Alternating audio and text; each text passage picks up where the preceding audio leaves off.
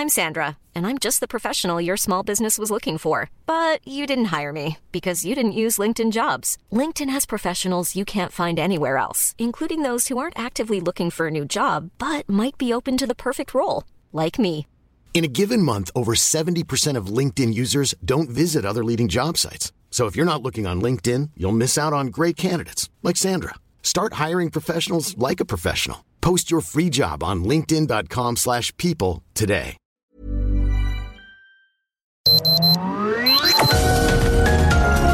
Heraldo Media Group presenta Sergio Sarmiento y Lupita Juárez. Información veraz y oportuna con un toque personal y humano. Por El Heraldo Radio, donde la H suena y ahora también se escucha.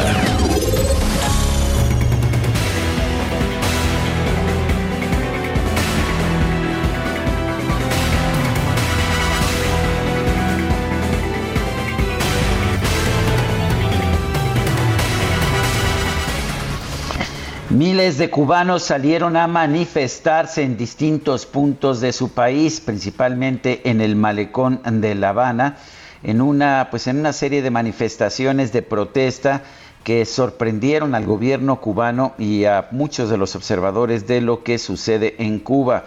Son uh, pues quizás las manifestaciones más importantes desde que empezó el régimen comunista hace 60 años. El presidente de Cuba, Miguel Díaz Canel, se presentó ante la televisión nacional, eh, echó la culpa de las manifestaciones a los Estados Unidos y pidió a los revolucionarios comunistas que salieran a las calles a enfrentar a los manifestantes. Esto se consideró como un llamado a la violencia. La orden de combate está dada a la calle los revolucionarios, dijo el presidente de Cuba, quien atribuyó la crisis que vive, el, que vive la isla en estos momentos al embargo de los Estados Unidos y a medidas tomadas por el anterior gobierno de los Estados Unidos de Donald Trump. Eh, la, la Comisión Interamericana de Derechos Humanos eh, denunció, ha denunciado esta mañana las agresiones contra los manifestantes en Cuba y pidió al régimen que se respete el derecho a protestar. La comisión lamentó las reacciones estigmatizantes de parte de las autoridades hacia las personas que marcharon contra la escasez de alimentos y de medicinas. El grito de muchos de los que se manifestaban era libertad, libertad, libertad. Son las 7, las 7 de la mañana con dos minutos. Hoy es lunes 12 de julio del 2021, pues nuevamente en un momento en que arrecia, arrecia esta epidemia de COVID que parece no dejarnos, estamos transmitiendo de manera dividida, lo hicimos también la semana pasada. Yo me encuentro en estos momentos transmitiendo desde casa en la alcaldía Cuauhtémoc de la Ciudad de México.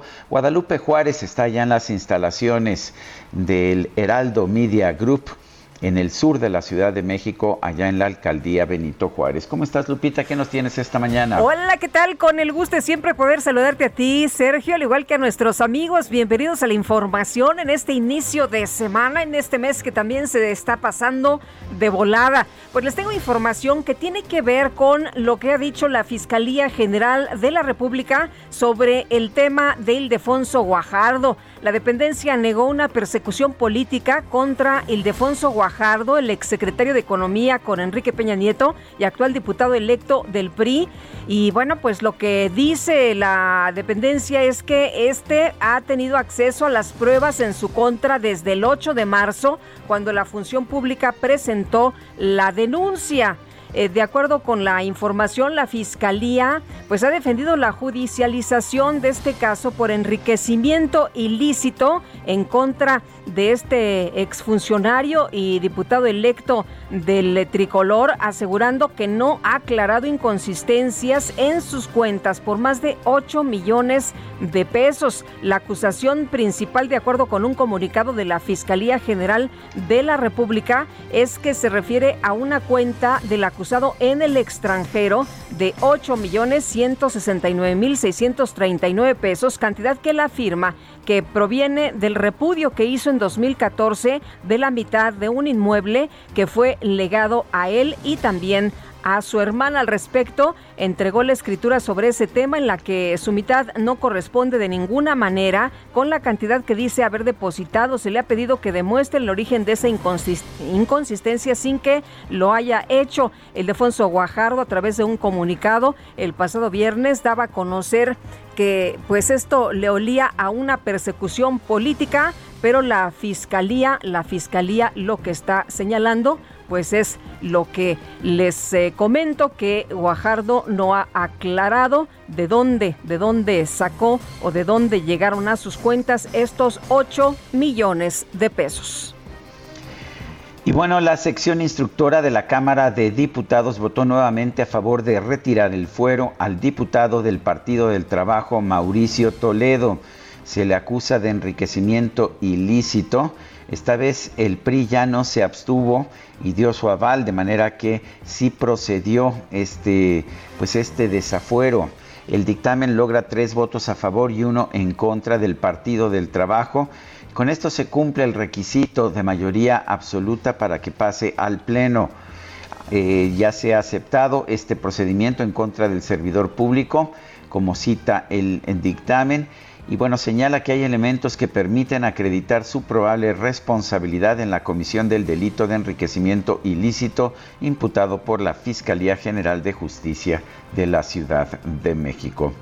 Son las 7 de la mañana con 6 minutos.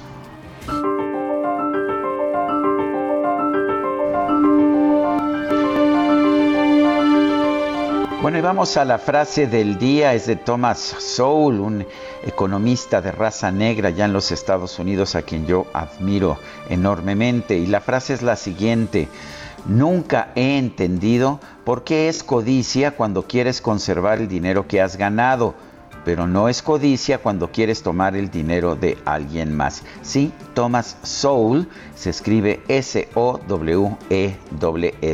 Sowell, pero se pronuncia Soul.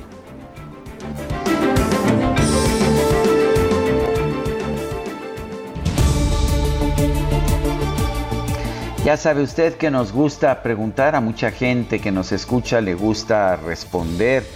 Este viernes pasado hacía yo la siguiente pregunta. ¿Es más honesto el actual gobierno que los anteriores? Nos dijo que no el 91.6%, que sí el 6.3%, no sabemos. 2.1%. Recibimos 15.551 participaciones. Yo tengo otra información. Pues sí, me imagino. Y tenemos también la pregunta de esta mañana que ya he colocado muy temprano en mi cuenta personal de Twitter, arroba Sergio Sarmiento. La pregunta es la siguiente, por si quiere usted participar, lo puede hacer en arroba Sergio Sarmiento, también en arroba Sergio y Lupita. ¿Está el gobierno usando a la UIF, la FGR y la SFP para acosar a sus enemigos? Bueno, eh, nos dice que sí el 94.4%, que no el 3.7%, no sabemos 1.9%. En 55 minutos hemos recibido 1.439 votos. Las destacadas del Heraldo de México. Y vámonos con las destacadas. Itzel González, ¿cómo te va? Muy buenos días. Lupita, Sergio, amigos, muy buenos días. Excelente lunes, ya estamos a 12 de julio del 2021 celebrando el día de hoy a todos los abogados. Así que queridos radioescuchas, abogados, les mandamos un fuerte abrazo, unas porras, todo lo mejor para este día que aunque estamos en pandemia, pues claro que tenemos que seguir celebrando y también una mención honorífica a nuestros abogados compañeros que están en la preparación, a Fernanda García y Ángel Gutiérrez que se encuentran estudiando derecho y van en camino a también celebrar el Día del Abogado. También les mandamos un fuerte abrazo. Sergio Lupita, amigos, este lunes también muchísima información que se publica esta mañana en el Heraldo de México, así que comenzamos con las destacadas. En primera plana, especialistas UNAM. Pico de tercera ola en agosto. La actual escalada de contagios iniciará su descenso después de mediados del próximo mes, aunque estiman sea mayor a primera ola. país con plomo y mercurio. 25 estados tienen agua contaminada. Se trata de ríos y pozos que sobrepasan límites establecidos para el consumo humano. Ciudad de México, inauguración línea 1, cablebus reduce la desigualdad. La jefa de gobierno destacó que por primera vez se invierte en transporte seguro y moderno en Cuautepec, zona históricamente olvidada. Estados, Guerrero, combaten venta de menores, frenan práctica de matrimonios forzados en la zona de la montaña. Orbe, Miami, encuentran más cuerpos. Cuatro cadáveres fueron hallados ayer. Suman 90 hasta la fecha. Meta, Tri, estable y causa baja. El Chucky es dado de alta tras el percance ante Trinidad y Tobago. Se pierde la Copa Oro. Y finalmente, en mercados, listo hasta 2024, sube 159% costo del interurbano. El importe para construir el tren México-Toluca se estima ahora en 99.909 millones de pesos. Sergio Lupita, amigos, hasta aquí las destacadas del Heraldo. Feliz lunes. Gracias, Itzel. Buenos días. Son las 7 de la mañana con 11 minutos. Vamos a un resumen de la información más importante de este lunes 12 de julio de 2021.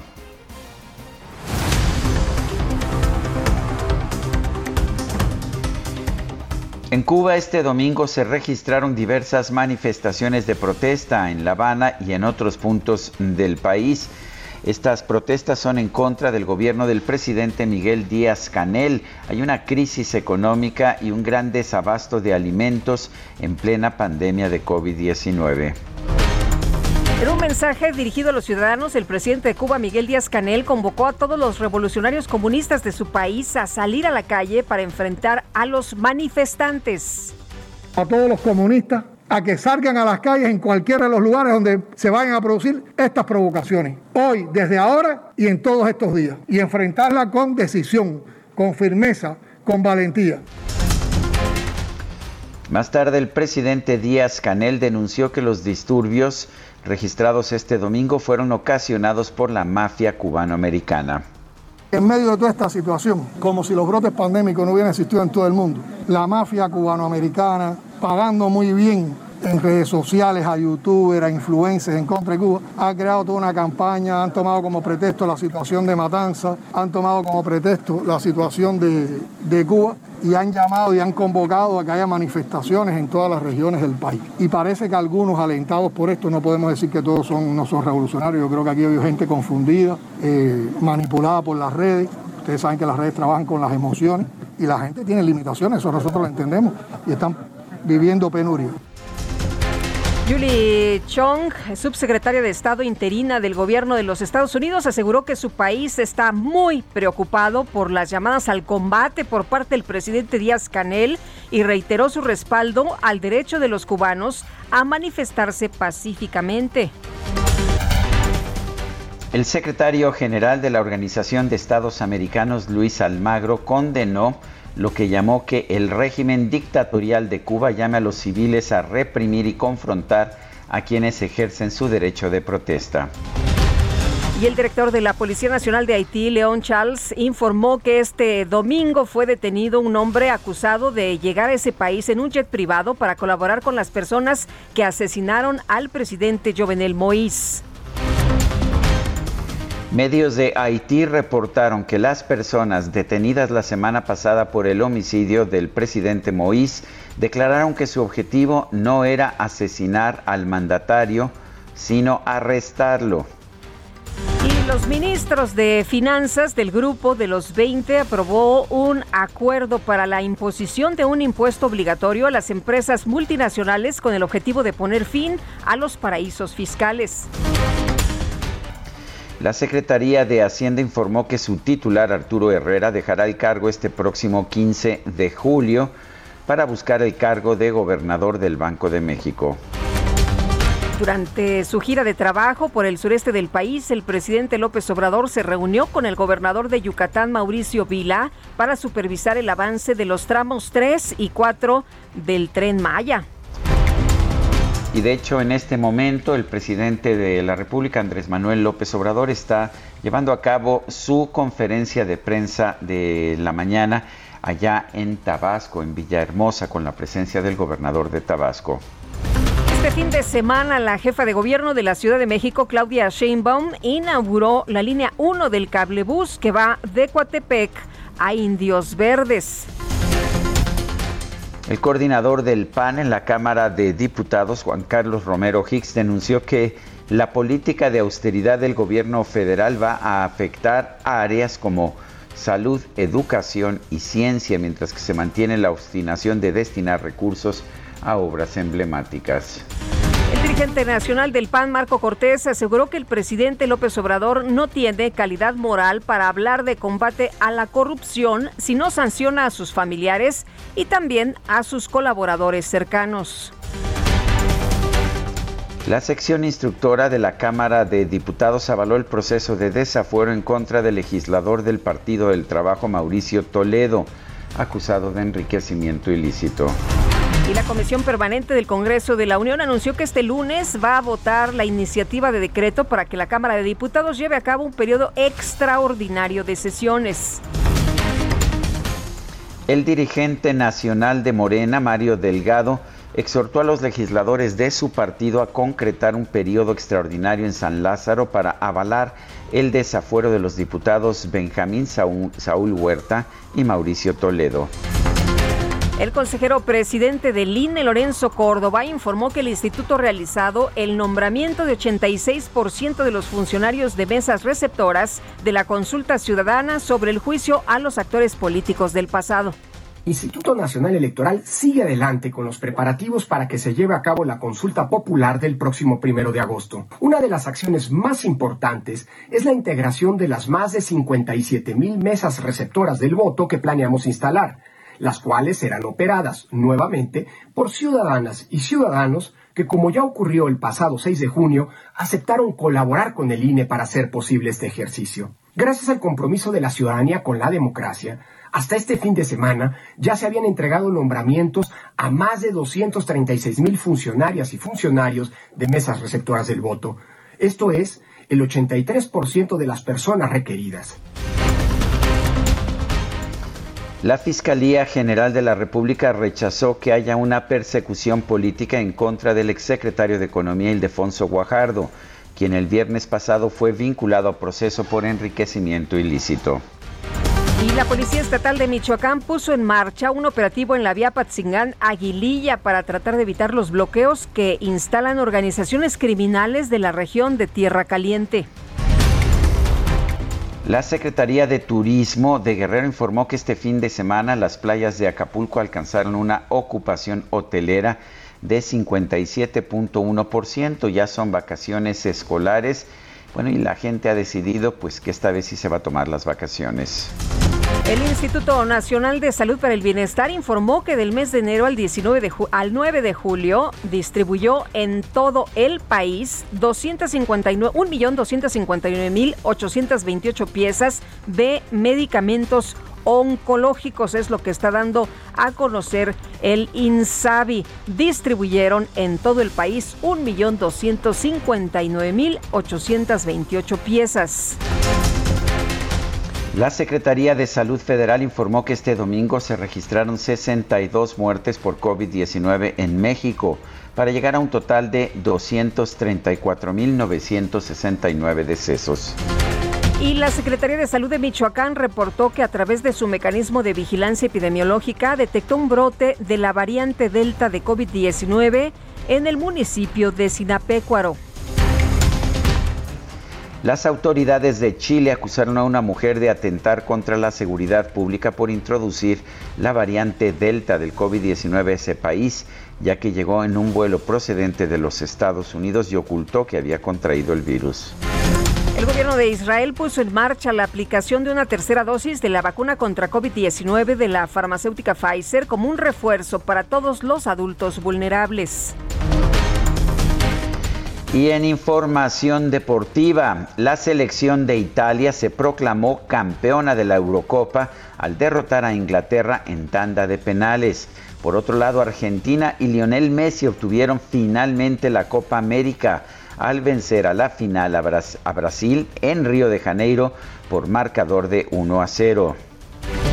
La selección mexicana empató sin goles con Trinidad y Tobago en su debut en la Copa Oro. Irving en Chucky Lozano sufrió una grave lesión al minuto 10 de juego.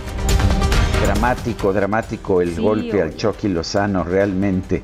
Bueno, el tenista serbio Novak Djokovic venció al italiano Matteo Berrettini en la final de Wimbledon para ganar su vigésimo Grand Slam. Empata a Roger Federer y a Rafa Nadal.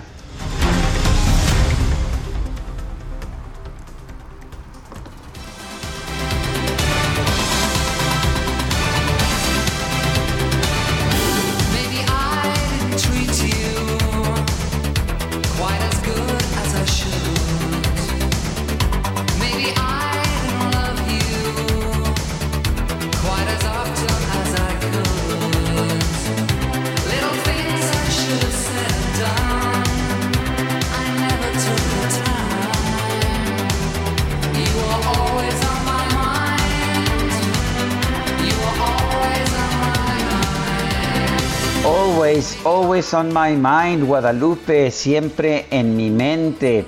¿Te parece que festejemos a, Neil Tennant, quien cumplió años el pasado 10 de julio? Yo sé que fue el sábado, pero como pues tú andabas fuera de la Ciudad de México, decidimos festejarlo el día de hoy. ¿Qué te parece, Guadalupe? No, hombre, pues me parece excelente. Qué bueno, qué bueno que tomaron esta decisión. Y bueno, pues vamos a escuchar entonces esta mañana a este dúo de pop electrónico británico. Oye, la verdad es que tienen... Pet Shop Boys. Sí, tienen un montón de éxitos, así que seguramente los vamos a disfrutar. Bueno, pues yo sé que tú los querías escuchar. Así es. Y vámonos, vámonos, a, vámonos a otros temas, a las calles con Augusto Tempa, por supuesto que ya está desde tempranito recorriendo la ciudad para tener la información, pues eh, ya sabe, fresquecita de la mañana. ¿Cómo estás, Augusto? Buenos días. Sergio muy buenos días. Pues así es, ya iniciamos un recorrido por las calles de la Ciudad de México. En esta ocasión recorrimos la avenida Periférico en los carriles centrales. Para todos aquellos que van a utilizar esta importante avenida hacia la zona de Polanco, informo que tendrán muy buen avance, sobre todo desde la zona de Insurgente Sur hasta la zona de Viaducto. Eh, esto es en los carriles centrales, en los carriles laterales se encontrarán un poco de carga vehicular en la zona de Barranca del Muerto, pero pasando este punto la circulación mejora considerablemente. Ya tenemos concentración de personas en Paseo de la Reforma y la Avenida Insurgentes. Es un grupo de personas que alrededor de las 8 de la mañana iniciarán una marcha hacia el Zócalo Capitalí. Por supuesto, habrá cortes a la circulación y nosotros nos mantendremos informados. Sergio Lupita, reporte. Gracias, Augusto. Muy buen día. Y bueno, vámonos ahora a Indios Verdes con Alan Rodríguez. Adelante, Alan. Lupita, Sergio, muy buenos días. Nos encontramos en estos momentos en la estación del recién inaugurado cablebús que se desplaza desde la zona de Indios Verdes hasta la parte alta de la alcaldía de Gustavo Madero en la zona de Cuautepec. Y en estos momentos está pues bueno ya operando completamente con normalidad. Eh, las góndolas tienen espacio están por motivos de seguridad y de sana distancia. Se está permitiendo únicamente al acceso a seis personas por cada uno de las cabinas y pues bueno hemos podido observar esta mañana cómo ya trabajadores de este nuevo sistema de transporte, pues están completamente al servicio de las personas, orientándolos a la forma del descenso y del, del ascenso. Todas las máquinas nos han comentado se están funcionando con normalidad y pues bueno, es este arranque de operaciones el cual inició el día de ayer de manera gratuita, pero el día de hoy ya de una forma más formal hemos podido entrevistar a personas quienes nos comentan que sí, efectivamente se redujo el tiempo de sus desplazamientos, el cual se consideraba de aproximadamente una hora y veinte minutos a solamente la mitad o menos en treinta minutos ya se encuentran en esta zona de la Ciudad de México. Hemos podido observar que hasta el momento no se ha reportado ninguna incidencia y pues bueno, esperemos, estaremos muy al pendiente de cómo se dé el servicio a lo largo de este día. Por lo pronto, Sergio Lupita, es el reporte que tenemos. Alan Rodríguez, muchísimas gracias. Estamos al pendiente. Bueno, y queremos escuchar sus saludos, sus opiniones, sus comentarios. Mándenos un mensaje de voz o de texto a nuestro WhatsApp 55 2010 96 47. Guadalupe Juárez y Sergio Sarmiento estamos en el Heraldo Radio. Regresamos.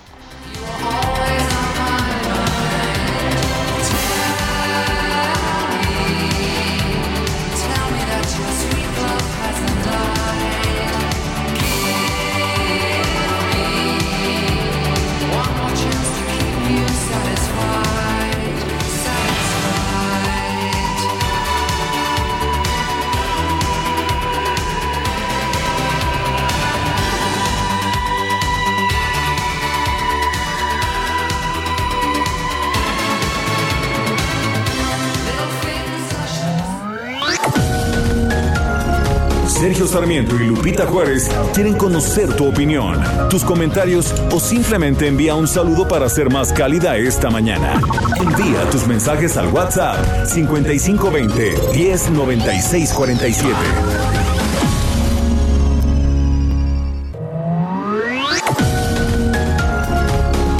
Continuamos con Sergio Sarmiento y Lupita Juárez por El Heraldo Radio.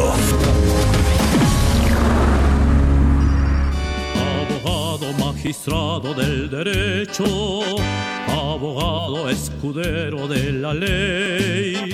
En 1959, el Diario de México, en voz de Rolando Rueda de León, pidió al presidente de la República, Adolfo López Mateos, que se declarara el 12 de julio como el Día del Abogado en México.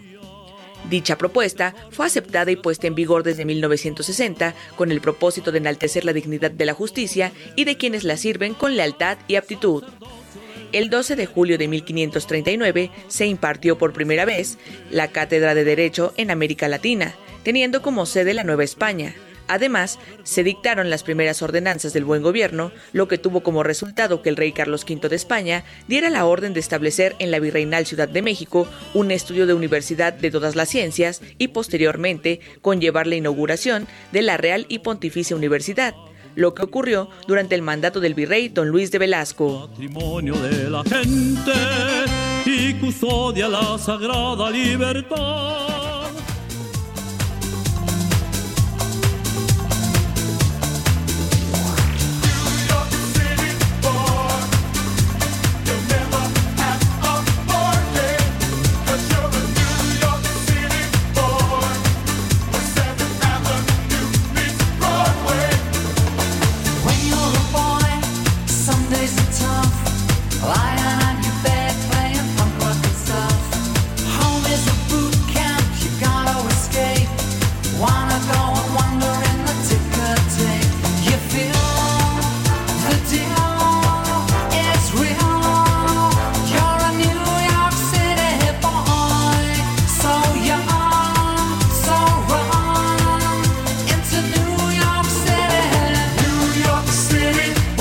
Seguimos escuchando música de los Pet Shop Boys. Esto es New York City Boy, el chico de la ciudad de Nueva York. Estamos escuchando este dúo británico por el cumpleaños de Neil Tennant. Nació el 10 de julio de 1954 y este sábado pasado cumplió 67 años.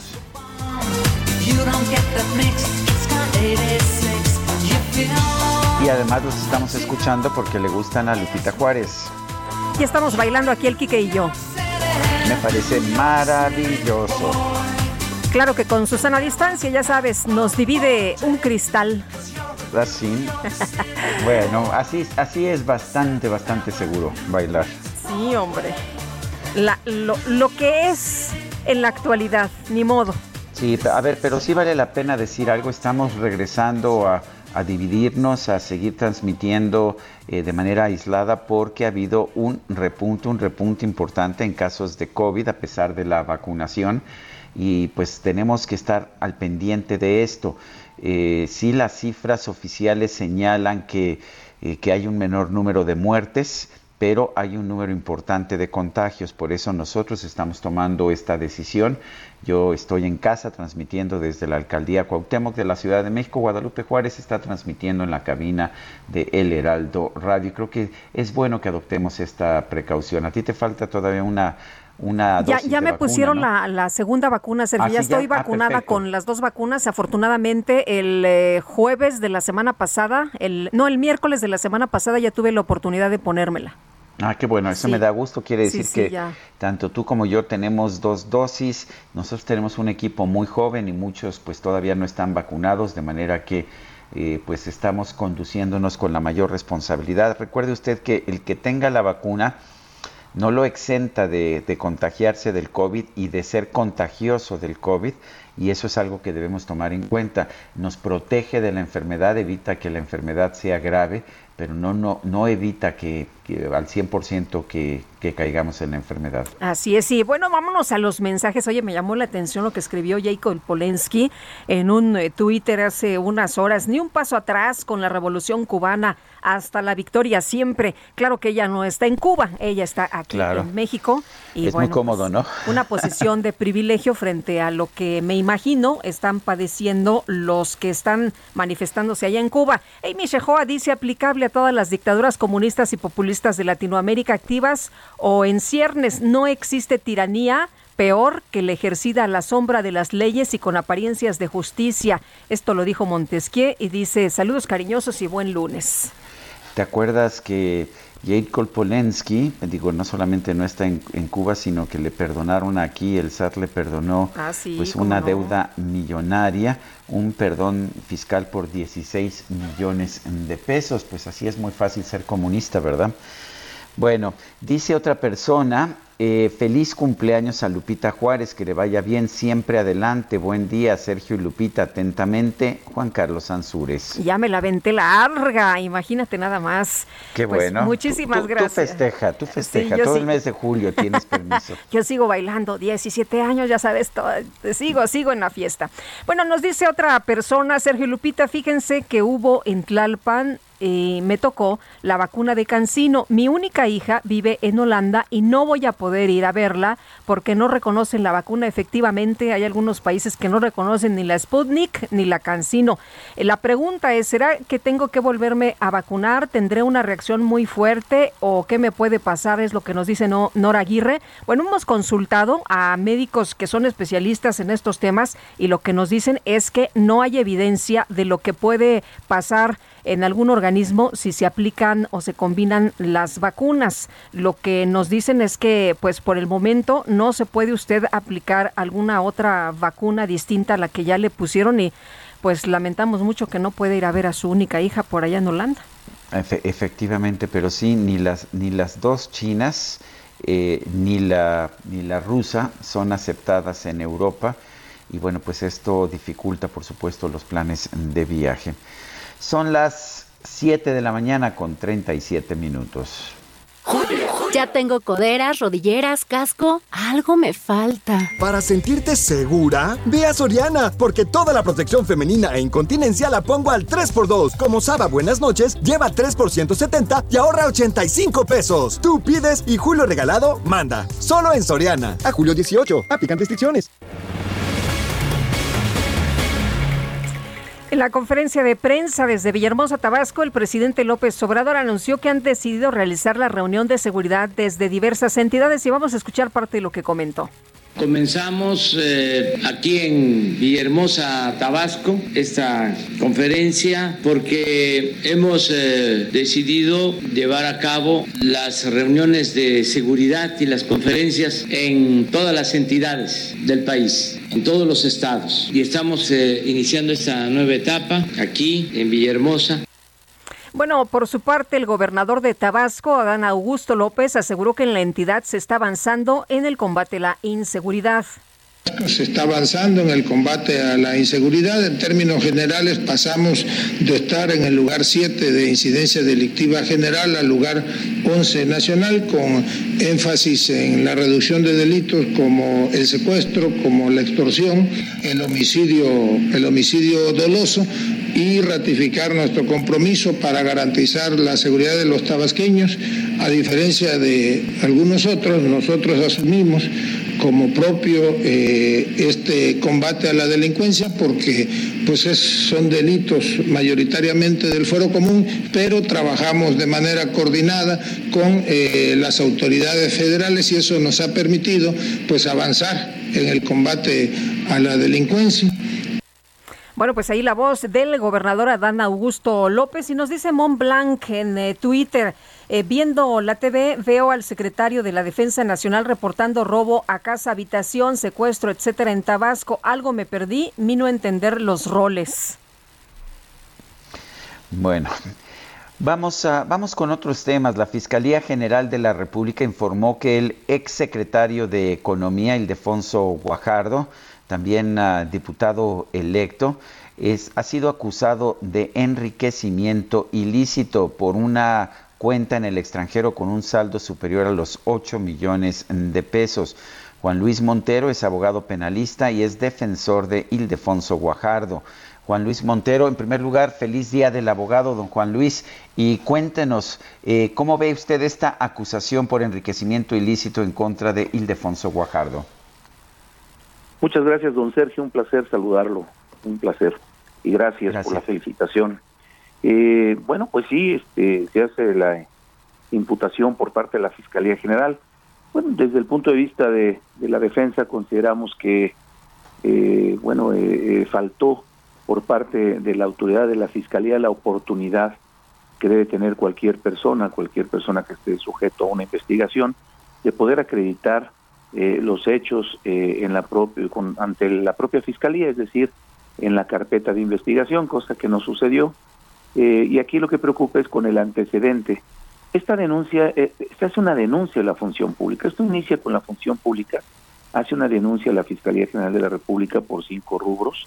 estos rubros, que son incrementos, y se dan una vez que están en la fiscalía, pues tenemos la oportunidad de asistir, de rendir la entrevista eh, de el señor Guajardo eh, realiza su entrevista ahí mismo se ofrecen datos de prueba importantes que son suficientes para desacreditar cuatro de los cinco puntos que dijo la función pública. El último que es el cuadro famoso cuadro este este pues faltaba que citaran a diferentes personas que están relacionadas con ese hecho y pues estábamos en espera de esa situación.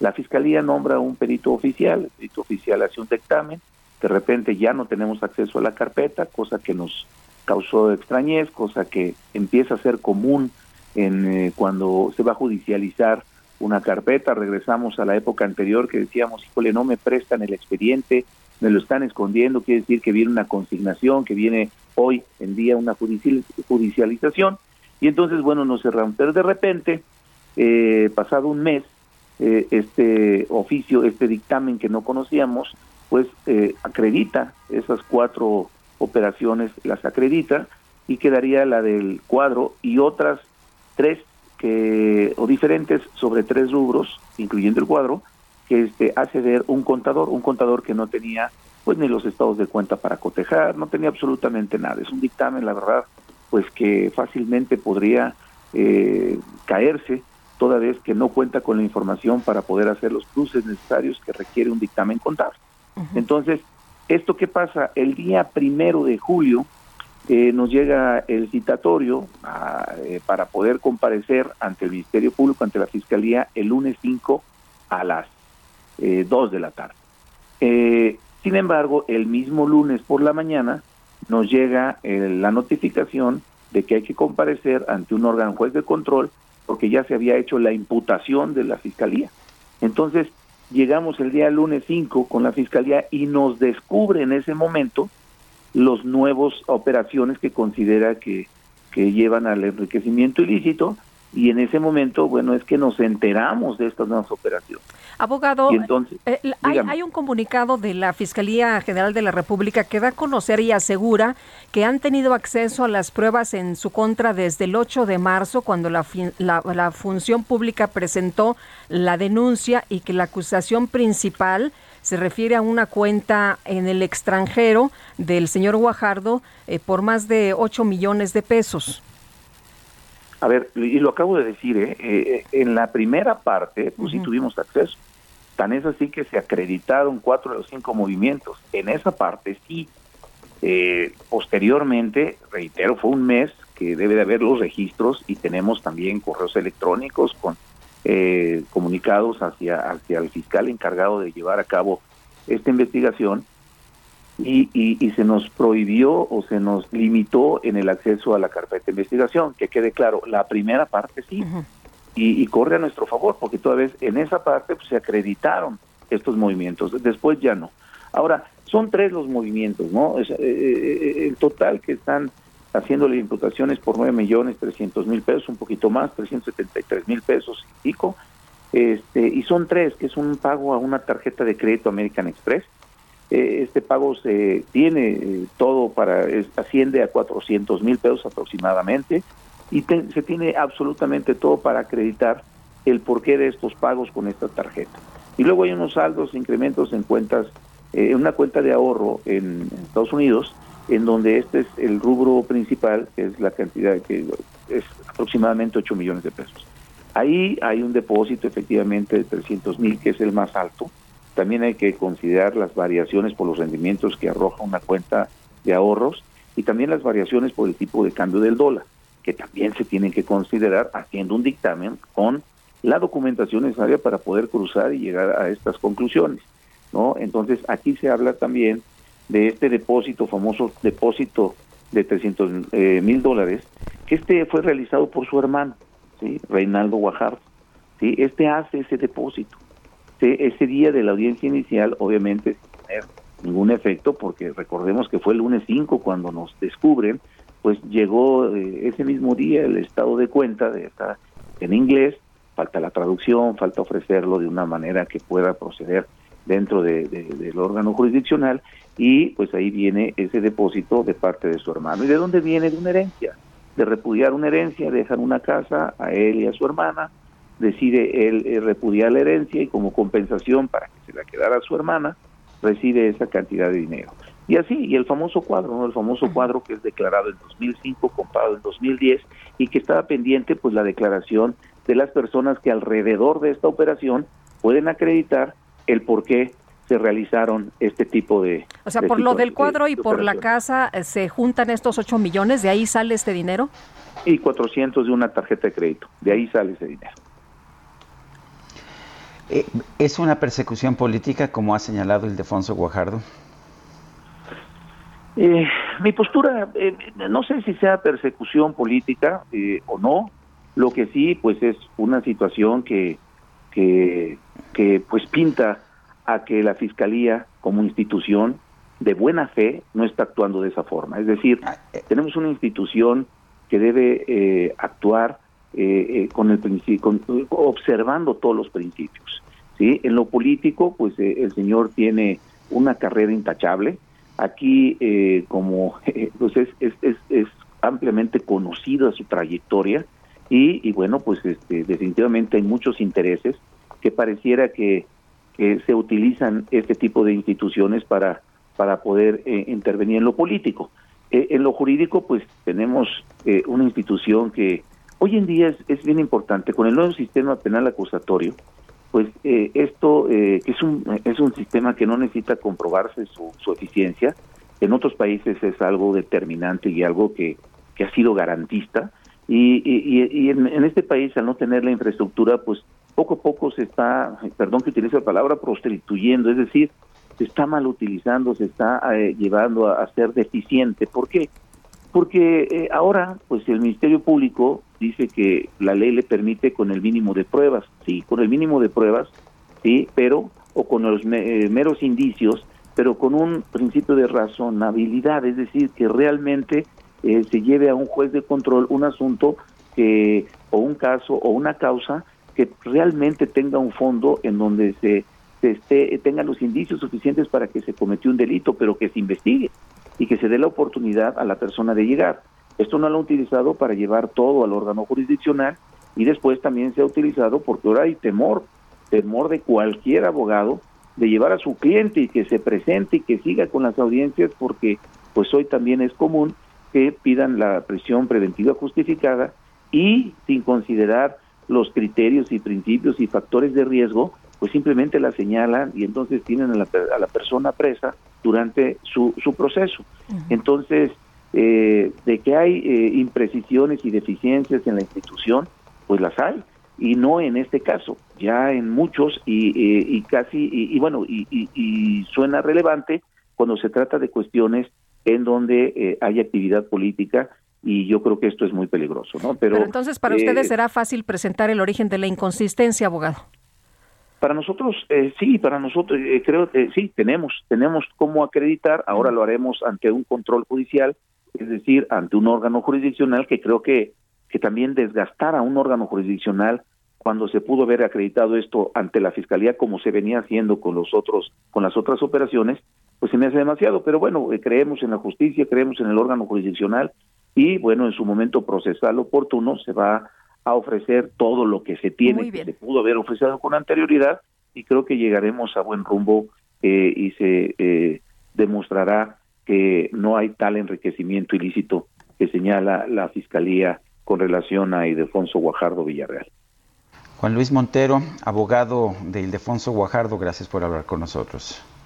Gracias a ustedes, un gusto saludarlos. Hasta luego, muy buenos días. Y el Heraldo de México publica hoy la opinión de Gerardo Rodríguez sobre la toma de las instalaciones de la Universidad de las Américas eh, allá en Puebla. Y vamos a platicar precisamente con Gerardo Rodríguez, director del Departamento de Relaciones Internacionales y Ciencia Política de la Universidad de las Américas Puebla y columnista del Heraldo de México. Gerardo, gracias por platicar con nosotros. Buen día. Gracias, Lupita. Saludos, Sergio. Gracias. Eh, cuéntenos, eh, don Gerardo, ha sido un caso que, mucha gente eh, no ha entendido bien, no ha entendido qué tiene que ver el gobierno de Puebla, cuál es el caso de la Fundación Jenkins. ¿Qué nos puede usted explicar? Gracias. Mira, hay un litigio entre los familiares de Guillermo Jenkins que tienen la propiedad del terreno donde está la universidad. Pero la universidad tiene vida propia tiene una fundación independiente que por supuesto está atada al patronato de la fundación. Desde el gobierno de Rafael Moreno Valle han habido intentos por apropiarse de, la universidad de manera política e ilegal, ¿no? Y esto lo consumó, lo está tratando de consumar el gobernador Barbosa. Recordar que eh, hace, hace un año pasó la famosa ley Barbosa, que da la, potestad al Estado, si así lo decide, de expropiar, hacer de, de, uso público las escuelas medias superiores eh, que están en el Estado de Puebla, que no son menos. Eh, después de la Ciudad de México, Puebla es una ciudad universitaria, la ciudad universitaria más grande de, México. Entonces, lo que sucedió fue que eh, la Junta de Asistencia eh, que depende de la Secretaría de Gobernación del Gobierno del Estado de Puebla, decir, nombrar a un nuevo patronato no de la universidad. Y este nuevo patronato no es reconocido por las autoridades ni académicas ni administrativas de la universidad porque hay un litigio de por medio. Entonces, esta nueva, este nuevo patronato nombrado por la Junta para el cuidado de las instituciones de asistencia privada del Estado de Puebla eh, pues está a dos grados de intervención del gobierno de Barbosa. Y hemos escuchado al gobernador claramente con intenciones de intervenir políticamente. Y Sergio Lupita, la, la intervención armada hace dos semanas en la universidad fue terrible, con armas largas, con uso de violencia, sacaron a estudiantes, a maestros y administrativos que ya estábamos trabajando ese día en la universidad porque habíamos regresado al campus con la autorización de las autoridades de salud del gobierno del Estado. Tenemos muchísima incertidumbre, Sergio Lupita, los que somos profesores e investigadores de tiempo completo, los estudiantes tienen mucha zozobra, imagínate los padres de familia que han confiado en nosotros y la educación de sus hijos. Decías que la situación de incertidumbre es eh, tremenda, ¿no? Para estudiantes, para profesores, para pues personal administrativo, para toda la gente que trabaja en esta universidad. Así es, el, equipo de seguridad de la universidad, que son trabajadores que tienen becas sus alumnos. Imagínate lo que es para eh, eh, equipos de, seguridad, que, que uno, dos, tres de sus hijos tengan becas del 100%, lo mismo con el personal sindicalizado los profesores que tenemos proyectos de investigación internacionales, congelados los fondos, no sabemos qué va a pasar con nuestros salarios, los estudiantes, por supuesto, no saben qué van a hacer con sus papeles de titulación, por ejemplo. Eh, Gerardo, ¿qué, pasa con eh, el nuevo patronato? Eh, ¿Han tenido ustedes algún acercamiento o se han acercado ellos a ustedes? Ellos se han acercado, pero de manera individual con las vicerrectoras, ¿no? Y las vicerrectoras le dijeron que ellos, las vicerrectoras tienen un mandato. Nosotros tenemos dos consejos, el consejo empresarial, que define la situación administrativa y elige al rector, y el consejo académico, que norma las actividades académicas de una universidad, como los programas académicos, las acreditaciones internacionales. Muy bien. Gerardo Rodríguez, gracias por hablar con nosotros. Fuerte abrazo, Sergio Lupita, gracias. Hasta luego. Son las 7.54, Guadalupe Juárez y Sergio Sarmiento estamos en el Heraldo Radio. Regresamos.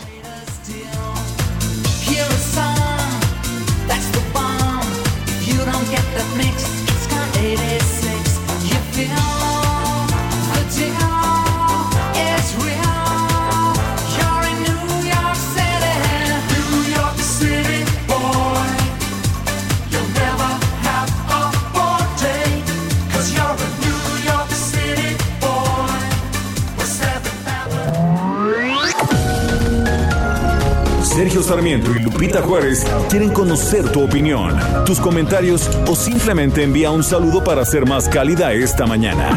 Envía tus mensajes al WhatsApp 5520 109647.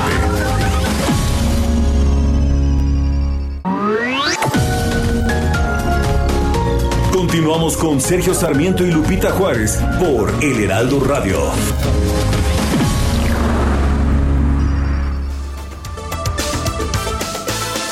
Don't know why, I don't know how. Thought I loved you, but I'm not sure now. Seen you look at strangers too many times. The love you want is of a different kind. Remember when we felt the sun? A love like paradise, how hot it burned. Threat of distant thunder,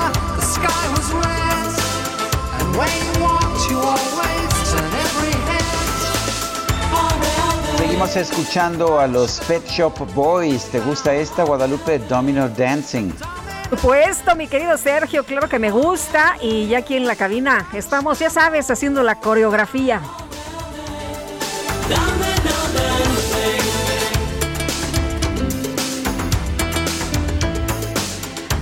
Bueno, tenemos mensajes de nuestro público. Recibo un mensaje de una señora Lisette López que dice lo siguiente.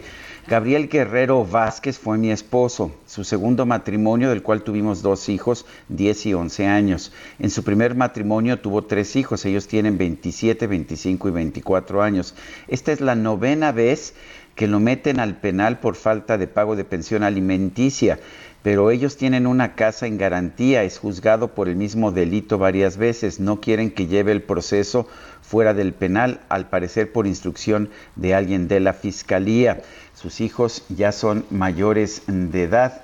Eh, dice que, dice esta persona eh, que, él no que, le han puesto antecedentes penales eh, que se dedicaba a vender paella para sobrevivir, pero que de todas formas una y otra vez su ex esposa lo ha metido en la cárcel. Dice, pide, pide el apoyo, esto es inhumano. Esto ocurre allá en la ciudad de Tijuana. El nombre de esta persona es Gabriel Guerrero Vázquez.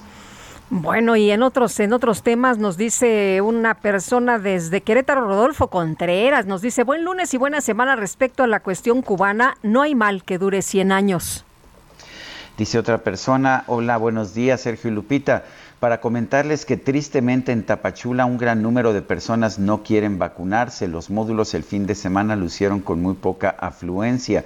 Así como vamos a controlar esta enfermedad, saludos y buen inicio de semana. Atentamente Lorena. Y aquí en la Ciudad de México, aquí en la Ciudad de México, de hecho, este, pues mucha gente quiere, quiere vacunarse, todavía no les toca, gente joven, por ejemplo, quienes trabajan con mucha de la gente que trabaja con nosotros, Guadalupe. Pues eh, sí, fíjate, vi eh, las imágenes allá en Tapachula y eh, bueno, pues las sillas vacías de personas que no asistieron, que no acudieron a, la vacuna, muy poca afluencia efectivamente.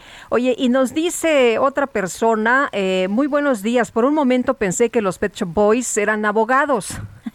saludos desde saludos desde la Casa de las Fuerzas Especiales. De hecho, un fuerte abrazo a todos los abogados en este Día del Abogado. Oye, yo tengo una tía que se llama Libertad y es abogada. Ah, sí, es cierto, la conozco, la conozco. bueno, pues yo, yo tengo, quiero mandarle sobre todo un, fuerte abrazo a mi primo Gabriel Sarmiento, abogado, eh, y, este, y a Sofía Sarmiento, mi hija también, abogada. Pues a todos ellos, por supuesto, feliz Día del Abogado. Son las 8 de la mañana con 4 minutos. No me canso de ver esta película. Si te gustan los refritos, aprovecha que en Soriana todo el aceite, arroz y frijoles empacados, compra uno y lleva el segundo al 50% de descuento. Sí, al 50% de descuento. Tú pides y Julio Regalado manda. Solo en Soriana. A julio 15. Aplican restricciones. El pronóstico del tiempo. Sergio Sarmiento y Lupita Juárez. Nayeli Loza, meteoróloga del Servicio Meteorológico Nacional de la Conagua. ¿Qué nos tienes? Adelante, buen día. Hola, muy buenos días a todos. Para el día de hoy, un canal de baja presión se extenderá sobre el noroeste hasta el centro del país. Interaccionará con el ingreso de humedad proveniente del Océano Pacífico, con inestabilidad atmosférica superior y con el paso de la onda tropical número 9, la cual se desplazará al sur de las costas de Colima y Jalisco, provocando lluvias con intervalos de chubascos y lluvias fuertes las cuales se acompañarán de descargas eléctricas y posibles granizadas sobre entidades del noroeste, norte, occidente y centro de México, llegando a registrarse lluvias puntuales muy fuertes en Jalisco, Zacatecas, Nayarit y Durango. Por otra parte, un segundo canal de baja presión se ubicará sobre el sureste del territorio nacional, aunado a la entrada de humedad proveniente del Golfo de México, de la aproximación de la onda tropical número 10, a la península de Yucatán ocasionarán lluvias puntuales fuertes sobre el oriente y sureste del país, así como chubascos en la península de Yucatán, registrándose lluvias puntuales muy fuertes en Oaxaca y Chiapas. Las lluvias se acompañarán de descargas eléctricas y posibles granizadas. Finalmente prevalecerá ambiente caluroso a muy caluroso sobre entidades del noroeste, norte y noreste, así como en la península de Yucatán, pronosticándose temperaturas máximas de 40 a 45 grados en zonas de Baja California y Sonora. Finalmente para el Valle de México se pronostica cielo medio nublado durante la mañana, por la tarde incrementará la nubosidad y se pronostican lluvias con intervalos de chubascos, descargas eléctricas y posible caer granizo en la Ciudad de México y el Estado de México. En la Ciudad de México se pronostica una temperatura máxima de 23 a 25 y una mínima de 13 a 15. Para la capital del Estado de México, una mínima de 8 a 10 grados y una máxima de 21 a 23. Ese es mi reporte. Muy bien, gracias Nayeli por este reporte. Gracias, hasta luego. Buenos días. Bueno, y Arturo Herrera, Arturo Herrera concluye su gestión en la Secretaría de Hacienda y lo hará el próximo 15 de julio. Le quedan solamente unos días. El secretario de Hacienda concluirá su gestión y bueno, el último evento en el que participó fue la reunión del G20 en Venecia. Estuvo mandando, de hecho, en su cuenta de Twitter eh, varias informaciones de, de, sus encuentros, de las reuniones. Y el próximo, que es el jueves ya, pues el jueves ya se le acaba ahí eh, el pues eh, su, su gestión en la Secretaría de Hacienda. El jueves será el último día que Arturo Herrera Gutiérrez cumpla con obligaciones como secretario de Hacienda y Crédito Público para dar paso al proceso para ser gobernador del Banco de México. Bueno, pues ah, va a ser un, un proceso que se va a concluir a fin de año cuando concluya el mandato del actual del actual gobernador del Banco de México. Ante la situación de protestas en Cuba, el presidente López Obrador expresó su solidaridad con el pueblo cubano. Vamos a, vamos a escucharlo. Si el gobierno de Cuba lo considera necesario y su pueblo así lo demanda, el gobierno de México podría ayudar con medicamentos, con vacunas, con lo que se requiera. ¿Con comida también, presidente? Y con comida. Bueno, pues entonces seríamos nosotros los que trataríamos de ayudar. Hay una severa crisis en Cuba y hay crisis también importantes en otros países del mundo, pero ayer vimos manifestaciones de protesta, de protesta allá en Cuba por pues una gran escasez de medicamentos y una gran escasez también de alimentos. El uh, presidente de Cuba eh, culpó a los Estados Unidos de esta situación por el bloqueo que existe en contra de la isla. Pues siempre alguien más tiene la culpa, ¿no? Siempre alguien más, sí. Son las 8 de la mañana con 8 minutos. La sección instructora de la Cámara de Diputados avaló por mayoría la procedencia del desafuero del legislador del Partido del Trabajo, Mauricio Toledo. Vamos a platicar con Pablo Gómez, eh, presidente de la sección instructora de la Cámara de Diputados, sobre este tema. ¿Qué tal, diputado? Muy buenos días. Buenos días. Eh, Pablo, buenos días. Se había atorado este proceso de desafuero de, de, Mauricio Toledo. ¿Qué hizo que se destrabara finalmente? Pues que se volvió a reunir la sección instructora y volvió a votar de acuerdo con lo que la ley manda. Lo que pasa es que la sección instructora envió a la presidenta de la Cámara una comunicación diciendo que el dictamen había sido aprobado. Pero hubo una cierta confusión porque la diputada Pastor afirmó que ella eh, en realidad no había votado a favor, sino que se había abstenido. Eh, entonces hubo pues el problema de que para la presidenta de la Cámara no había tres votos a favor, como lo señala la ley orgánica del Congreso, sino solamente dos. Entonces me regresó el expediente. Entonces yo inmediatamente volví a convocar, la propia diputada Pastor también pidió que se volviera a reunir la sección y anunció que esclarecería el sentido de su voto en el sentido de que era en favor del dictamen. Entonces yo cité, ayer se llevó a cabo a la una de la tarde y se volvió a votar, ya se había discutido, nadie quiso tomar la palabra, eh, la discusión estaba hecha, se, yo pedí la votación y hubo tres votos a favor y uno en contra. La diputada Pastor votó a favor, la secretaria de la sección, que es la diputada Ramírez Lucero, votó a favor, la diputada Bernal votó en contra y yo voté a favor. Así fue la, la votación. Ahora, ¿esto se turna a la mesa directiva de nuevo? Ya la envié. Ah, ya la envié. Ya la envié.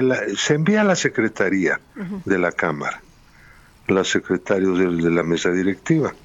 Y ellos, eso es lo que dice la ley, se lo, se lo envían a la presidenta para que la presidenta convoque al día siguiente a jurado de procedencia. Como no estamos en tiempo de, de sesiones, pues tendrá que, que convocar en el momento en que haya periodo de sesiones. Uh -huh. O sea, un periodo extraordinario. O sea, la, uh -huh. la, la, comisión permanente bueno, no puede eso... ver el tema. No, no lo puede ver. No, además no es un no es un asunto de las dos cámaras. Uh -huh. La permanente es un instrumento de las dos cámaras, pero aunque lo fuera, no. El jurado de procedencia se integra con la totalidad de las y los diputados. Y es un no es la cámara propiamente, sino la cámara convertida en jurado de procedencia. Es como cuando se elige un presidente por ausencia del anterior, entonces eh, el Congreso no se reúne como tal, sino que al reunirse se declara o se constituye en colegio electoral solo para ese asunto. No es una, no son sesiones comunes y corrientes, son sesiones muy especiales que tienen propósitos también muy específicos. Pablo, ¿significa no. esto que si no hay un extraordinario para ver este tema, pues esto se iría a la siguiente legislatura? Sí, claro. Entonces, eh, al, al, iniciarse la, la legislatura, se convocaría inmediatamente a la Cámara como jurado, porque El dictamen ya está presentado y tiene que cumplirse con lo que dice la ley. Muy bien, pues eh, Pablo Gómez, muchas gracias por platicar con nosotros esta mañana. Muy buenos días.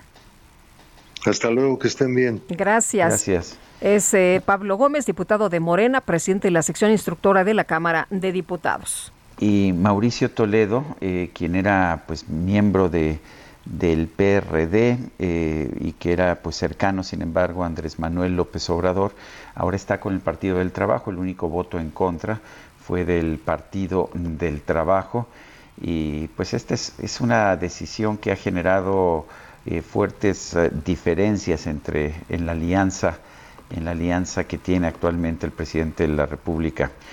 Son las 8 de la mañana con 14 minutos.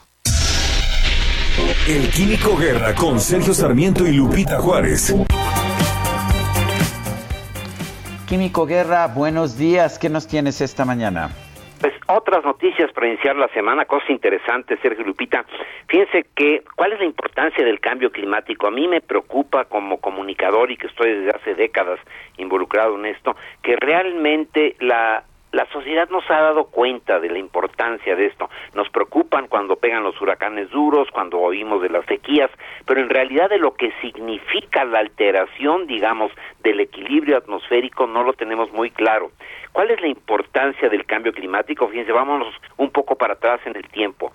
La caída de la civilización maya, que siempre nos ha intrigado, ¿no? Una gran civilización y que pues nunca nos explicaron por qué colapsó, por qué eh, desapareció, no fue conquistada, no tuvieron grandes guerras, etcétera, ¿no? ¿Por qué cayó, colapsó la civilización maya? Investigadores de la Universidad McGill en Canadá, liderados por el doctor Benjamin utilizando un método bastante nuevo de análisis basado en los estanoles. ¿Qué son los estanoles? Son esteroles hidrogenados, parecidos al colesterol, digamos, ¿no? Eh, los estanoles fecales, o sea, los eh, estos estas sustancias que se encuentran en las heces fecales, están sugiriendo que el colapso de la civilización maya se debió al cambio climático. Las heces humanas, Sergio Lupita, pueden revelar más de lo que se piensa incluso cuando son muy antiguas. En un nuevo estudio sobre la civilización maya centroamericana, muestras de heces antiguas han, mostrado cómo el tamaño de esta comunidad varió significativamente, cómo se redujo de repente en una forma eh, pues bastante preocupante en respuesta al cambio climático. Las heces humanas pueden revelar más de lo que se piensa, incluso cuando son muy antiguas. Muestras de heces antiguas han mostrado cómo el tamaño de las comunidades varió tal y como eh, se publica en esta revista, en, esta publicación en la revista Science, esa gran revista de divulgación científica, los investigadores identificaron cuatro periodos distintos de cambio de tamaño de la población como una reacción a periodos particularmente secos o particularmente húmedos que no se habían documentado antes, Sergio Lupita. Fíjense, la primera fue entre 1350 y 950 antes de Cristo. Imagínense, o sea, 1350 años antes de Cristo y ya había habido esta cuestión del cambio climático entre 400 y 210 años de Cristo y luego entre 90 y 280 después de Cristo y entre 730 y 900 que es cuando sucumbe definitivamente la civilización maya. Además, las pilas de heces aplanadas muestran que la ciudad de Islán que estaría en Guatemala actualmente, estaba habitada unos 650 años antes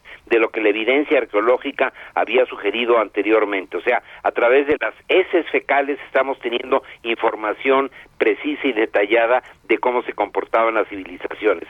Pero sabemos, ese grupito y podríamos decirles a los niños en las escuelas, la civilización maya sucumbió, colapsó, por el cambio climático como el que estamos teniendo actualmente. O sea, es una llamada de alerta para todos nosotros, Sergio Lupita. Pues es una llamada de alerta, efectivamente, y como siempre, Químico Guerra, gracias por traernos esta información. Buen inicio de semana, también para ti, Lupita. Gracias, Químico, buenos días. Bueno, y vámonos a la silla rota. Sergio Sarmiento y Lupita Juárez. ¿Y qué nos presentan? Jorge Ramos, periodista de La Silla Rota en los especiales, precisamente, cuéntanos. ¿Qué tal, Lupita? Sergio Auditorio, muy buenos días.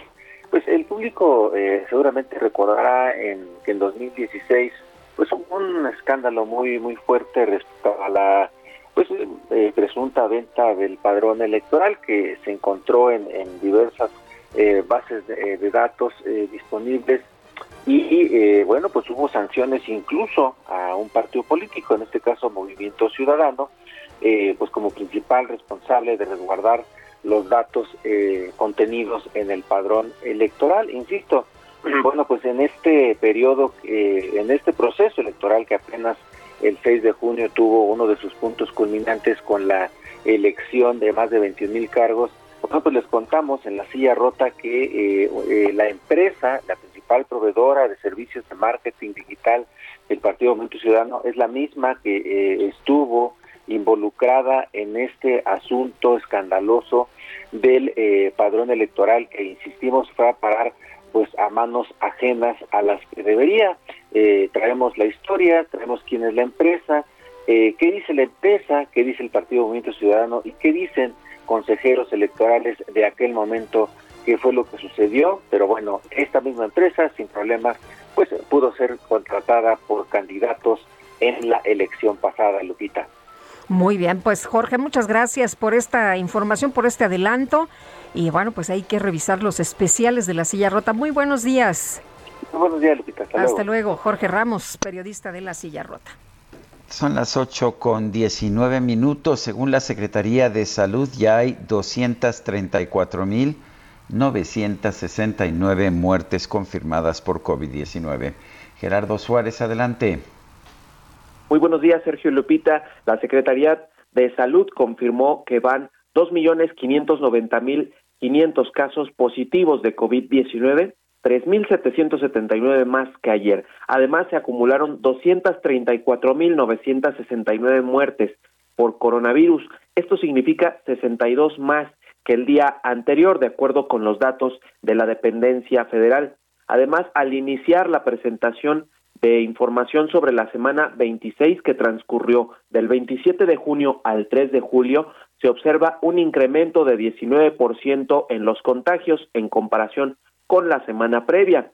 Esta es ya la quinta semana de aumento consecutivo en los casos de COVID-19 como parte de esta tercera ola que se vive en el país, en la cual hay 14 entidades con una tendencia de aumento en los casos de COVID-19.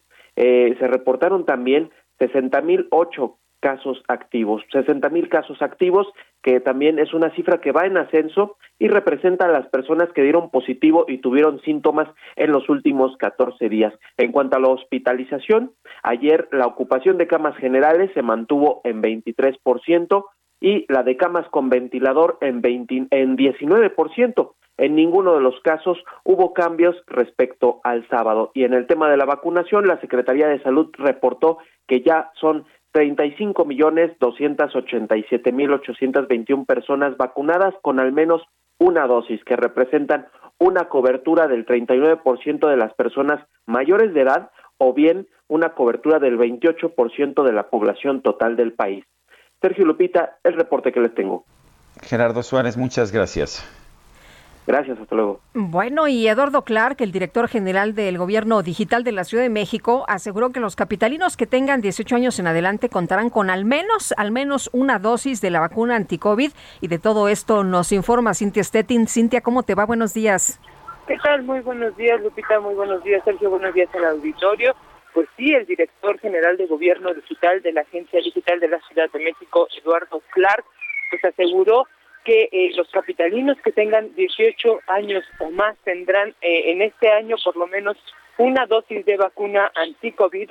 Asimismo dijo que esperan que sea mínimo el número de personas que decidan no vacunarse. Asimismo, por ello, en conferencia de prensa lanzó un llamado a toda la población para aplicarse el biólogo que les corresponde y es que dijo, espera que las personas se den cuenta que de esta forma es la única manera de evitar muertes y contagios.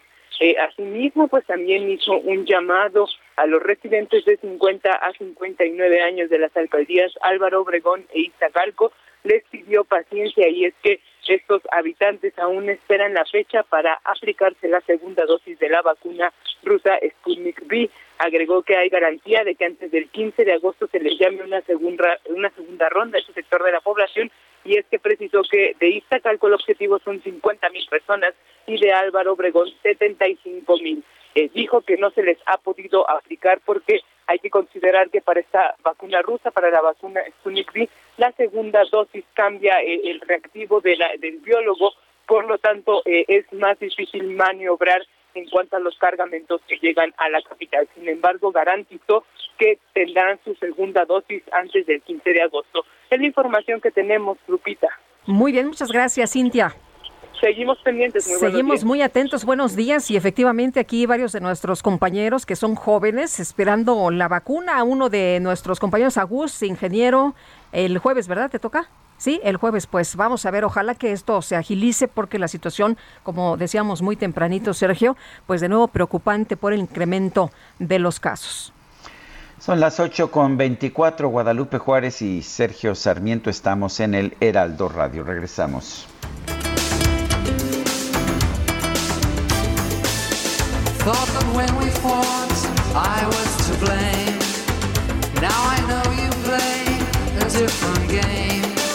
I've watched you dance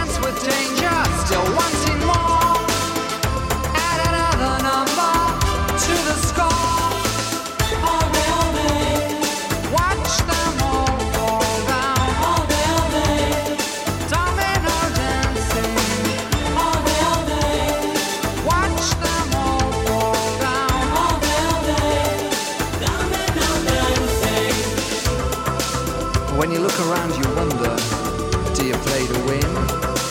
Or are you just a? Sergio Sarmiento y Lupita Juárez quieren conocer tu opinión, tus comentarios o simplemente envía un saludo para ser más cálida esta mañana. Envía tus mensajes al WhatsApp 5520 109647.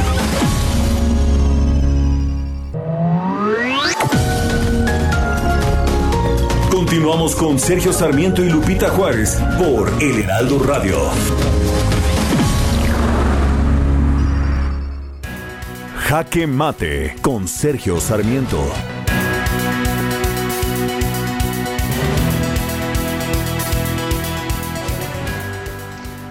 Un tiempo en que podíamos aceptar la posición de que las instituciones del Estado no estaban siendo utilizadas para perseguir a los miembros de la oposición. Cada vez esto pues es más uh, difícil de creer. Sí, efectivamente, todo parece indicar que las instituciones del Estado, como la Fiscalía General de la República, la Unidad de Inteligencia Financiera y la Secretaría de la Función Pública, están siendo utilizadas para perseguir a quienes el régimen percibe como enemigos.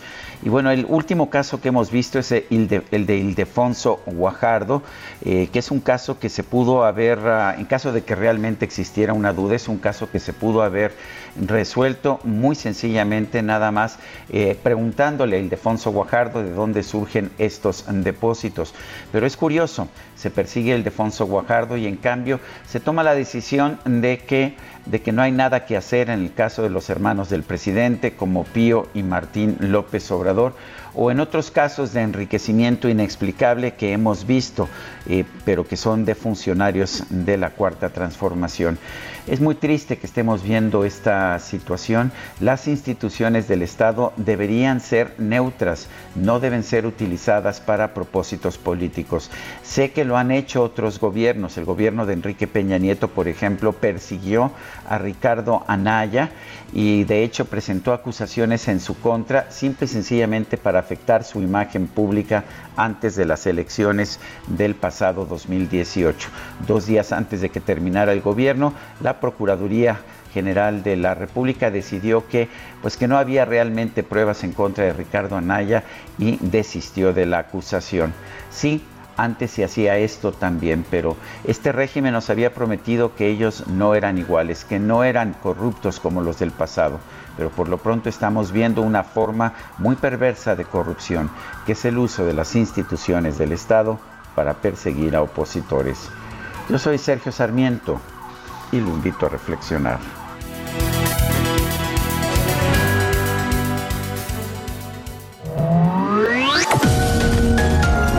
Para Sergio Sarmiento tu opinión es importante. Escríbele a Twitter en arroba Sergio Sarmiento.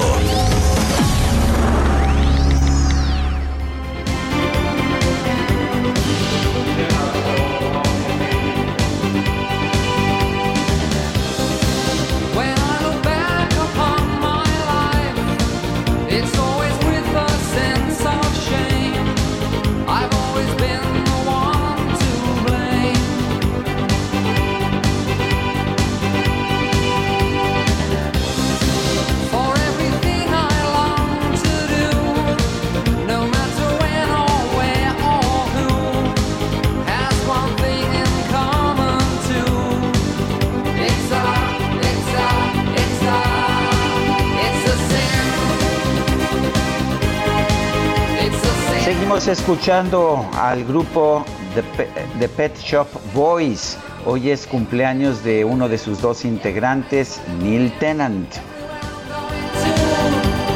Esto que se, estamos escuchando se llama It's a Sin. Es un pecado.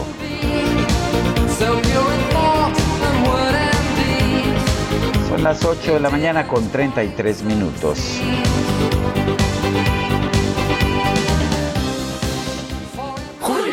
Tengo coderas, rodilleras, casco. Algo me falta. Para sentirte segura, ve a Soriana, porque toda la protección femenina e incontinencia la pongo al 3x2. Como Saba Buenas noches, lleva 3 por 170 y ahorra 85 pesos. Tú pides y Julio Regalado manda. Solo en Soriana. A julio 18. Aplican restricciones.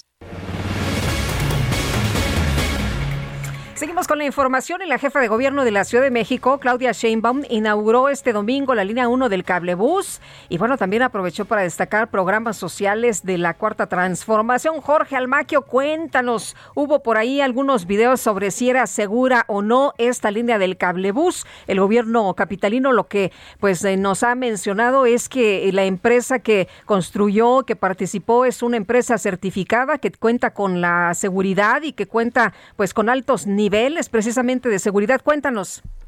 Gracias, Lupita. Sergio, amigos, así es. Muy buenos días. Con una inversión de 2.925 millones de pesos, la jefa de gobierno, Claudia Sheinbaum, inauguró la línea 1 del cablebús. Dijo que es la más grande y moderna del continente americano. Para realizar un recorrido de Indios Verdes a la estación Campo Revolución, en donde platicó con una familia sobre el transporte y entre gritos de presidenta y porras de apoyo, Sheinbaum Pardo reconoció estar muy contenta al ver cristalizado un sueño cumplido en beneficio de quien más lo necesita y por ser un reflejo de lo que representa la cuarta transformación. Así lo comentó. Y el cablebús es eso. El cablebús reduce desigualdades porque se invierte donde históricamente no se había invertido. Promueve justicia y el cablebús no solamente es una forma de transporte eficiente, digna, moderna, ecológica, sino que es también un proyecto social, porque dignifica, porque recupera el orgullo, porque hace de Cuautepec uno de los mejores lugares para vivir en la Ciudad de México. Bueno, efectivamente resaltó diversos programas sociales y también eh, que el hecho de que la línea 1 del cablebús pues se hizo con recursos que antes se iban en la corrupción por lo que también este transporte muestra como en la realidad, cómo la realidad erradica el régimen de corrupción y privilegios. En este asunto, Lupita, bueno, pues el secretario de Obras y Servicios, Jesús Antonio Esteva, aclaró algunas dudas y expuso que este proyecto precisamente cumple con los mayores estándares de seguridad que garantizan que este, el, el teleférico, pues sea el transporte más seguro del mundo. Escuchemos se cumple con los mayores estándares de certificación de calidad, eh, se hicieron las pruebas correspondientes y es un sistema tal vez el más seguro a nivel mundial. Se habla de que primero son los eh, la parte de aviones, eh, pero creemos que es el sistema de teleféricos el sistema más seguro a nivel mundial. Está comprobado 100% que hay seguridad para todos los usuarios del norte de la capital del país y también para quienes decidan pues utilizar este teleférico que Peter Baumann, director general de Doppelmayr Latam, encargado de la construcción y operación del transporte, indicó que el gobierno de la Ciudad de México tomó la decisión de hacer de la movilidad de sus habitantes una de las principales preocupaciones para lograr la igualdad social. En este asunto, en este momento, pues el empresario le regaló la jefa de gobierno un cencerro para la buena suerte en la inauguración de la línea 1 del cable bus. Escuchemos. La pregunta seguramente es ¿por qué un cencerro? ¿Por qué este representa, representa buena suerte y felicidad? Usted puede tocar el cencerro el día de hoy y así dar el inicio de operación de este gran sistema de transporte. Felicidades. El viaje tendrá un costo de 7 pesos, aunque será gratuito para los adultos mayores de 60 años, las personas con alguna discapacidad y también para los niños de 5 o menos años de edad. Se trata de un transporte ecológico que no genera ruido de motores ni humo al ser totalmente eléctrico. Evitará el tráfico en la zona norte de la capital del país, con lo que también habrá una reducción se informó de 1.700 toneladas de CO2 al año. El recorrido se compone de seis estaciones, Indios Verdes, Ticomán, La Pastora, Campo Revolución, Cuautepec y Tlaxteco. Transportará a 10.000 usuarios por hora entre, en 377 cabinas con capacidad de 10 usuarios cada una, aunque en esta época de pandemia solo se permitirá que eh, aborden seis personas para mantener la, la sana distancia y bueno pues evitar los contagios de COVID-19. Sergio Lupita, amigos, el reporte que les tengo. Oye, Jorge, ¿y, pudiste platicar por ahí con algunas de las personas? Eh, que, eh, si, si se animan, ¿qué, ¿qué es lo que piensan? ¿Cómo ven este nuevo transporte, este nuevo sistema de transporte? Y bueno, además esperemos que solucione este problema tan grave que, que se tiene por allá, ¿no? Es que sí, efectivamente, pues va a mejorar. Es un transporte nuevo, lo van a ver, van a estar viajando, algunos ya lo han hecho y dicen que es muy bueno porque sí disminuye la, el, tiempo de traslado. Algunos dicen que hasta hora y media con el tráfico y todo lo que se da en esta zona, hasta hora y media de Coctepec a Indios Verdes se tardaban. Ahora se informa que van a tardarse 33 minutos, lo cual es una reducción bastante grande de tiempo lógicamente pues van a, empezar a acostumbrarse porque bueno yo también me subí y eh, de repente sí sentí como que se movía. Vamos a ver si si bueno pues hay que acostumbrarse a este movimiento al traslado aunque sí sí me parece muy eficiente cómodo por supuesto y bueno pues esperemos que se adapte a las necesidades de la gente en esta zona de la capital del país. Muy bien gracias Jorge. Muy buen día. Buenos días y son las 8 con 40. Vamos con Alan Rodríguez, está ya en Indios Verdes. Adelante, Alan. Sergio Lupita, muy buenos días. Acabamos de realizar un recorrido por la línea 1 del sistema de transporte eléctrico Cablebús, el cual fue inaugurado el día de ayer, pero nos encontramos en estos momentos con el secretario de Movilidad, Andrés Layuz. Muy buenos días, secretario. ¿Qué nos puede comentar de este recorrido? ¿Qué tal? Buenos días, eh, Sergio Lupita. Eh, este es un recorrido de 9.2 kilómetros que va de Indios Verdes a Cuautepec. Eh, hay tres características principales del, del sistema de teleférico cablebús en la Ciudad de México. La primera es que reduce el tiempo de viaje que normalmente se hace de Cuautepec a Indios Verdes de hora y media a media hora. Es una reducción de más de dos terceras partes del tiempo de viaje. Lo segundo es que es también un sistema muy seguro, no solo en términos tecnológicos, digamos, los teleféricos existen desde hace más de 100 años y esta es la última tecnología la que tenemos en la Ciudad de México, sino también en términos de incidencia delictiva. En cada cabina caben 10 personas, todos vamos sentados viéndonos unos a otros, en cada eh, descenso hay personal que ayuda a las personas a bajarse o a subirse y aparte hay seguridad y un botón de radiocomunicación, cualquier incidente, aprietas el botón y te puedes comunicar con la cabina más cercana. Y por último, la experiencia de viaje es muy, muy distinta a la que estamos acostumbrados en autobús o microbús. Esto es porque las cabinas no tienen motores, eh, entonces no hay ruido del motor y eh, tampoco hay olor a humo eh, o a diésel quemado, porque es un sistema completamente eléctrico. Solo hay tres motores que están en distintas estaciones, que son los que mueven las poleas de los cables, y en las cabinas lo que hay son ventilas que permiten la ventilación natural y de hecho cuando vas sentado ahí ni vas oyendo ruido, tal vez se oyen perros, se oyen gallos, eh, y eh, vas sintiendo todo el tiempo el aire fresco circular. Muchas gracias, secretario. Pues bueno, Sergio Lupita, ya escuchamos parte de lo que nos comenta el secretario de Movilidad y lo que hemos podido observar nosotros es a personas muy contentas, puesto que nos comentan que sus recorridos desde la zona alta de Cuautepec a la zona de Indios Verdes se realizaban normalmente en una hora y media y en estos momentos pues lo están realizando en solo 33 minutos. Aparte de que pues en estos momentos las cabinas únicamente están recibiendo a seis personas de las diez que tienen contempladas por motivos de la pandemia y esto hace prácticamente un viaje más cómodo. Por lo pronto, Sergio Lupita, es el reporte que tenemos. Muy bien, pues muchas gracias, muchas gracias por esta información, Alan. Excelente día, estamos al pendiente.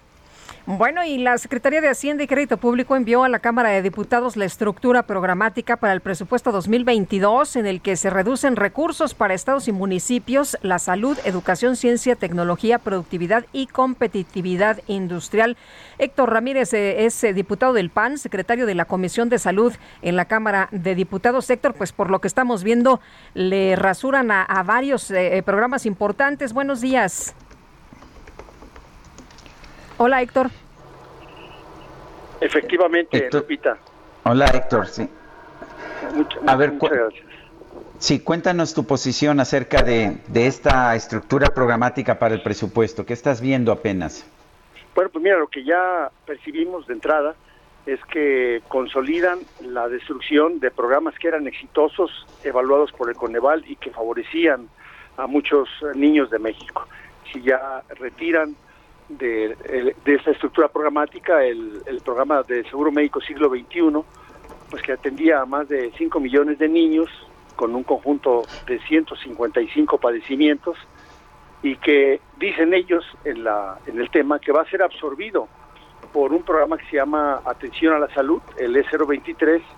Sin embargo, cabe señalar que esto ya ocurrió este mismo año, cuando estaba el, el ramo opuesto, pero no tenía, este programa no tenía un solo peso, y lo que ocurrió fue que los dos mil millones de pesos para este programa, para fines redondeados, eh, desaparecieron porque el programa E023 de atención a la salud no se incrementó, es decir, quitaron los dos mil millones y no apareció. Y el segundo tema, que la tendencia marca la moda, es lo que estaba ocurriendo con el resto de los fideicomisos. Eh, Sergio ya ha dado, y Lupita, ustedes han dado datos muy formales de que el presupuesto en salud, que en teoría se había aumentado, en realidad a, precio, a, a, pesos reales se ha disminuido de manera significativa en los últimos tres años. Este, este año, en septiembre, estará presentando el presidente el cuarto presupuesto de él, y si bien cierto, dicen ellos que hubo un incremento pequeño, menos del 2%, en realidad se dio el 3.7 para el IMSS, el 3.4% para el ISTE y solamente menos de un punto para la población de seguridad social. Eh, porque cuando hablan del el ramo salud, pues están considerando a todos, no solamente el tema del INSABI. Y ahí estamos en un gran déficit y este cambio en el programa presupuestario pues va marcando que la tendencia va a ser moda y que va a haber menos recursos para la población no asegurada. Además, Héctor, eh, bueno, uno de los problemas graves eh, que hemos estado viendo y que la gente ha estado sufriendo es justamente en cuestiones médicas, ¿no? Los niños, básicamente, con estos eh, asuntos eh, oncológicos, pero vemos que también hay eh, reducción de recursos para algo tan importante en el desarrollo de un país como la educación o la ciencia y la tecnología. Sí, no, y mira, tenemos hoy muy, ya datos centrales de lo que ha ocurrido en este primer eh, de enero a mayo de este 21. Comentarte que, por ejemplo, los programas de atención a la salud para medicamentos gratuitos, pues no se ha ejercido el dinero, vamos en déficit. En salud materna se bajó el 10%, ahora el seguro médico estará en cero. Eh, la atención contra las adicciones disminuyó en 2%, los servicios de asistencia integral disminuyó en 60%, y los programas de prevención y control de enfermedades Lupita 19% menos. Entre ellos, el tema del sobrepeso, la obesidad y la diabetes disminuyó en 6%, Lupita. Pero ¿qué no nos habían dicho que ya para el 2020 íbamos a tener un sistema de salud como el de Dinamarca? No, no suena como el de Dinamarca, por lo menos el que yo he visto. No, sí, sí, sin duda que no suena, Sergio, y además te voy a comentar una cosa. Este año el presupuesto fue falsamente señalado como que de incremento, porque lo que ocurrió fue que un dinero que estaba en el fideicomiso, ahora se llama Fonsavi, del Fondo Nacional de Salud para el Bienestar, se han extraído de ahí 77 mil millones de pesos para meterlo a un gasto corriente, quién sabe en qué partidas, y entonces ya no va a haber el espacio fiscal como lo hubo este año, tú recordarás que inclusive tomamos la tribuna, porque ellos querían retirar el dinero que debe estar preparado para enfermedades que causan gastos catastróficos para meterle un gasto ordinario. Bueno, ya el saldo que queda en este Fonsabin es tan pequeño que no creo que se vuelva a ocurrir que para decir que van a contener eh, el presupuesto igual para el INSABI, van a volverle a sacar el dinero que queda en el fideicomiso para meterlo a gasto ordinario.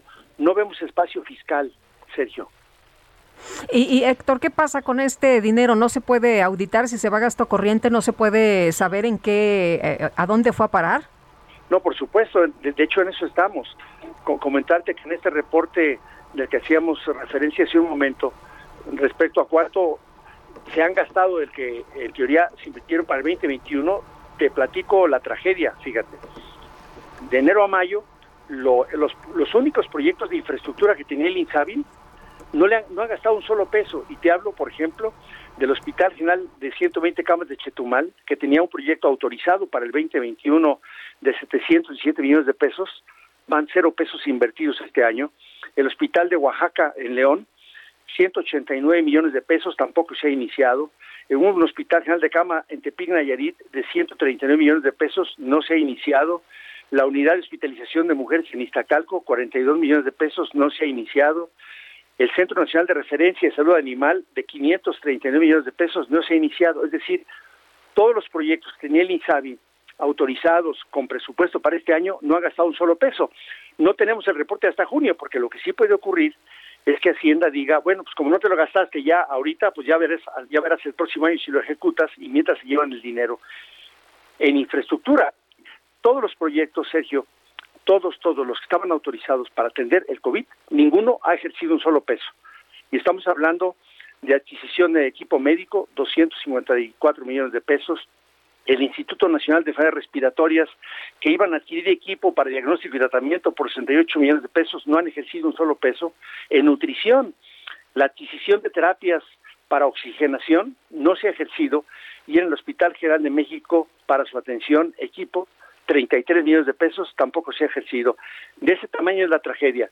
Y en el caso del ISTE, que es más trágico todavía, todo el dinero, los 512 millones de pesos autorizados para que ejercieran el equipamiento, unidades médicas, tampoco se ha realizado. Hay una subinversión pero ¿por qué no se realiza, Héctor, si lo que estamos viendo es una situación gravísima en los hospitales? El otro día no sé si tuviste oportunidad de ver una fotografía que estaba, una imagen que estaba circulando en redes sociales en Veracruz, un hospital afectado por la lluvia, sin plafón y con goteras, y se ve ahí una cubeta y se ve ahí un trapeador eh, en una cama que la gente denuncia que pues todo está muy afectado, ni siquiera hay buenos colchones o buenas camas para las personas que necesitan atención médica.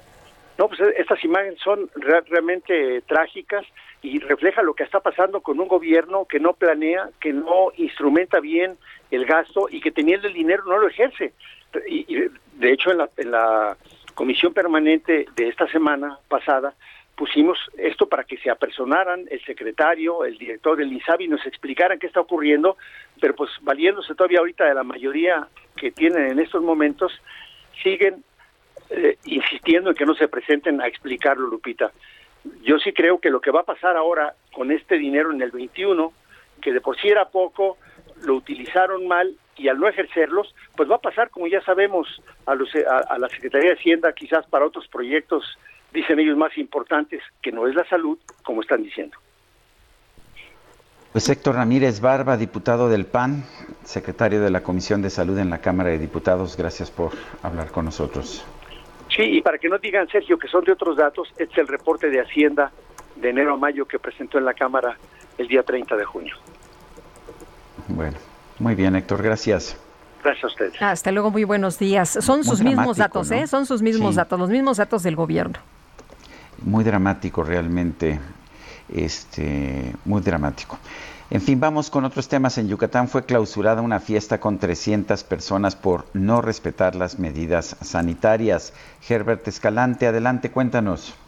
Hola, buenos días. Así es, durante un operativo de vigilancia para prevenir contagios de COVID-19, personal del gobierno de Yucatán clausuró una fiesta que se realizaba en la playa de Chicxulub Puerto y en la cual se encontró la presencia de más de 300 personas, principalmente jóvenes, quienes incumplieron con los protocolos y medidas sanitarias. Muchos de ellos ni siquiera utilizaban cubrebocas. Las autoridades recordaron que no están permitidos este tipo de eventos sociales en la actual pandemia, por lo que el propietario del lugar podría ser acreedor a una multa de hasta 180 mil pesos. Las autoridades realizaron una visita en una casa ubicada en el kilómetro 10.5 de la carretera costera, donde corroboraron la aglomeración de más de 300 personas y el incumplimiento de las medidas sanitarias correspondientes, por lo que procedieron a colocar los sellos de clausura. De acuerdo con las fotografías, Sergio, que el propio eh, gobierno estatal difundió sobre esta fiesta, la mayoría de los presentes eran jóvenes que no estaban usando cubrebocas y ni siquiera estaban respetando la sana distancia. El gobierno reiteró que se mantendrá vigilante de que se cumplan con todas estas disposiciones sanitarias, por lo que seguirá siendo firme y aplicará cero tolerancia para aquellos que atenten contra la salud de las y los yucatecos. Por cierto, la Secretaría de Salud informó ayer en su parte médico que se detectaron 260 nuevos contagios de COVID-19 en Yucatán y que lamentablemente 19 personas fallecieron a causa de esta enfermedad. Llama la atención que la mayoría de las víctimas tenían menos de 50 años. Además, actualmente hay al menos 305 personas contagiadas en hospitales públicos de Yucatán. Esta es la información que tenemos. Muy bien, Herbert Escalante, gracias. Un fuerte abrazo. Estamos en contacto. Un abrazo. Bueno, pues muchos ya desesperados que quieren andar en la fiesta y 300 personas en estos momentos, la verdad, muy grave. Y por otra parte, la Secretaría de Salud de Michoacán alertó a la población de Sinapecuaro tras detectar un brote de COVID-19 de la variante Delta, detectada por primera vez en la India. A través de redes sociales, la dependencia compartió un comunicado en el que recuerda que la variante Delta es más agresiva, además de ser más resistente al tratamiento del virus, por lo que también pues, se ha pedido a la población extremar precauciones para prevenir posibles contagios de COVID-19. Sin embargo, hasta el momento pues no se han dado más detalles sobre este brote. Bueno, pues son las 8 ah, de la mañana con 54 minutos. Vamos a una pausa. Guadalupe Juárez y Sergio Sarmiento estamos en el Heraldo Radio. Regresamos en un momento más.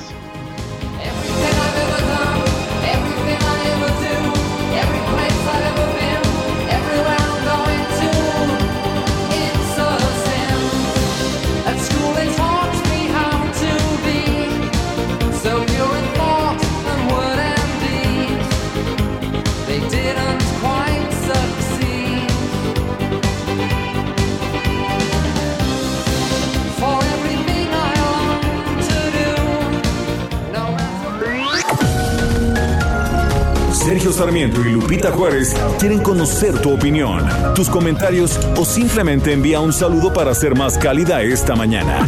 Envía tus mensajes al WhatsApp 5520 109647.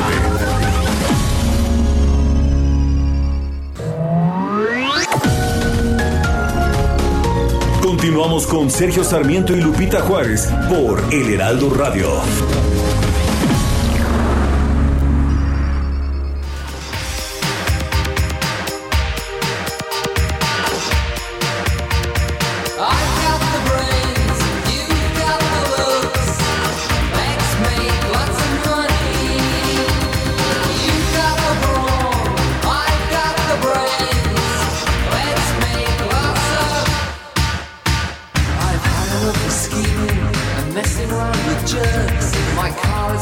Escuchando música de los Pet Shop Boys. Esto se llama Opportunities. Hoy es cumpleaños de, de Neil Tennant, uno de los integrantes de este dúo. Está cumpliendo 67 años.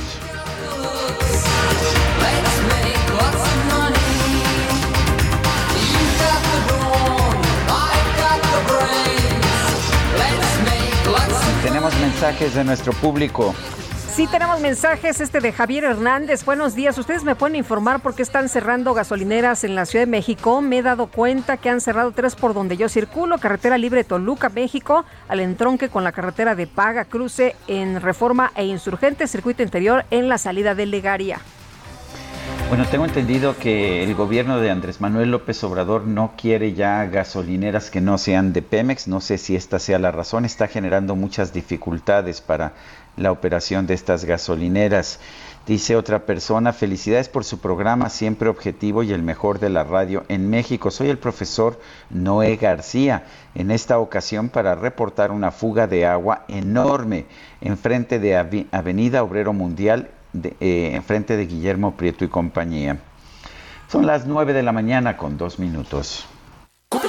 No me canso de ver esta película. Si te gustan los refritos, aprovecha que en Soriana todo el aceite, arroz y frijoles empacados, compra uno y lleva el segundo al 50% de descuento. Sí, al 50% de descuento. Tú pides y Julio Regalado manda. Solo en Soriana. A julio 15. Aplican restricciones. Bueno, este fin de semana hubo una manifestación, movilización de médicos y estudiantes de medicina luego de que una doctora, una radióloga, fue asesinada por un grupo armado sobre la carretera Jerez-Valparaíso. Hace unos días, acordarán ustedes que también hablábamos del asesinato de otro médico que venía en una ambulancia desde Guadalajara hasta Zacatecas. Pero bueno, pues eh, esta doctora se dirigía a su trabajo cuando fue interceptada. Parece que hubo un retén, no se detuvo hombres armados, querían que se parara, no se detuvo, le disparan y bueno, pues eh, muere, muere esta doctora. Arturo López Bazán, secretario de Seguridad en Zacatecas. Arturo, gracias por tomar de nueva cuenta nuestra llamada. Buenos días. Muy buenos días, con el gusto de saludarle y de permitirme comunicar a través de su medio. Señor secretario, ¿sabemos quiénes hicieron este retén en la carretera? ¿Qué, qué grupo era? Eh, mire, como lo comentábamos ya en ocasiones anteriores, obedece ya una situación de, eh, pues vamos, una, una contienda sangrienta, lo hemos dicho con esas palabras que traen entre los dos grupos de la delincuencia organizada que se disputan en el territorio zacatecano. Esa región, eh, a pesar de que se han sumado muchos esfuerzos, pues es muy este, adecuada para, para huir, para evadir estas acciones por sus límites y por su cercanía a la sierra. Entonces, al, día de hoy eh, estamos trabajando hombro a hombro con la Fiscalía General de Justicia del Estado, que es quien eh, desde luego tiene que atender la, indagatoria por ser un eh, tema de su competencia. Sin embargo, hasta el momento no se ha podido determinar quién se realizan detenciones eh, continuamente, eh, se realizan aseguramientos de armas de fuego y ya nada más dependemos también de la labor de, los peritos en balística forense para identificar eh, pues la, relación de estos de esta huella balística con algunos eventos violentos es como luego al paso del tiempo surgen los responsables de, este tipo de eventos porque es cuando da match o la confronta que realiza y se puede identificar con qué homicidios se encuentran relacionados esas armas de fuego. Sin embargo, debo decirlo responsablemente, pues es un trabajo que, que requiere de mucha mucho empeño, mucho profesionalismo. Y también debo decirlo, hay muchísimos aseguramientos a lo largo de una semana entre todas las corporaciones de armamento, entonces pues eh, significa un trabajo todavía más este, pues vamos más más lento por así decirlo por la múltiple este, armamento que llega este tipo de artefactos eh, secretario, los médicos, eh, los estudiantes de medicina les están pidiendo, les están exigiendo protección. ¿Qué puede hacer el Estado? ¿No pueden hacer nada? Estamos trabajando en, ello, estamos eh, buscando las, este, pues vamos, las condiciones en cómo pudiéramos apoyar eh, sin, desproteger. Yo lo he dicho, no hay estado de fuerza que, alcance. Ya lo escuchamos en días pasados, el, señor gobernador eh, hizo el llamado a la federación porque estamos al límite y lo digo por eh, con toda la responsabilidad que implica, porque también desde las atribuciones y los esfuerzos que le corresponden a la Secretaría de Seguridad Pública se ha hecho mucho en esta situación, aunque no, aunque no lo que quisiera la ciudadanía, aunque no lo que, se puede apreciar mejor, pero les decía, son aseguramientos semana con semana, son detenciones, son cateos, son carpetas de investigaciones históricamente la Secretaría de Seguridad Pública vino a, trabajar en, contra de estos delitos de, delincuencia organizada y aún así, entonces imagínense la, la, dinámica que tenemos que tener, eh, yo lo decía, tenemos que encontrar acuerdos que nos permitan a nosotros darles esa tranquilidad a los diferentes gremios, porque es eh, el llamado de diferentes este, eh, sectores de la población en este tenor. Lo que pedimos es mucha comunicación porque esa, esa región, decíamos, a pesar de que se le han sumado esfuerzos, pues siguen eh, presentándose eventos violentos de esta naturaleza. Yo creo que lo mejor es encontrar esa dinámica para eh, pues vamos eh, entender eh, las actividades cotidianas de la ciudadanía y encontrar la manera de apoyarles sin descuidar también las funciones que nosotros desarrollamos. Protección así personalizada, pues yo creo que sería imposible, pero sí estamos buscando las condiciones para que ellos también tengan esa garantía doctora María Esther Talamantes murió desangrada por la herida de bala que recibió en la pierna y cuando los paramédicos llegaron ya estaba muerta. Eh, ¿Hubo también retenes eh, por lo que los paramédicos no pudieron llegar? ¿Sabe usted algo de esto? No, no, no, ya en ese aspecto, eh, en una versión más oficial no tenemos ese antecedente.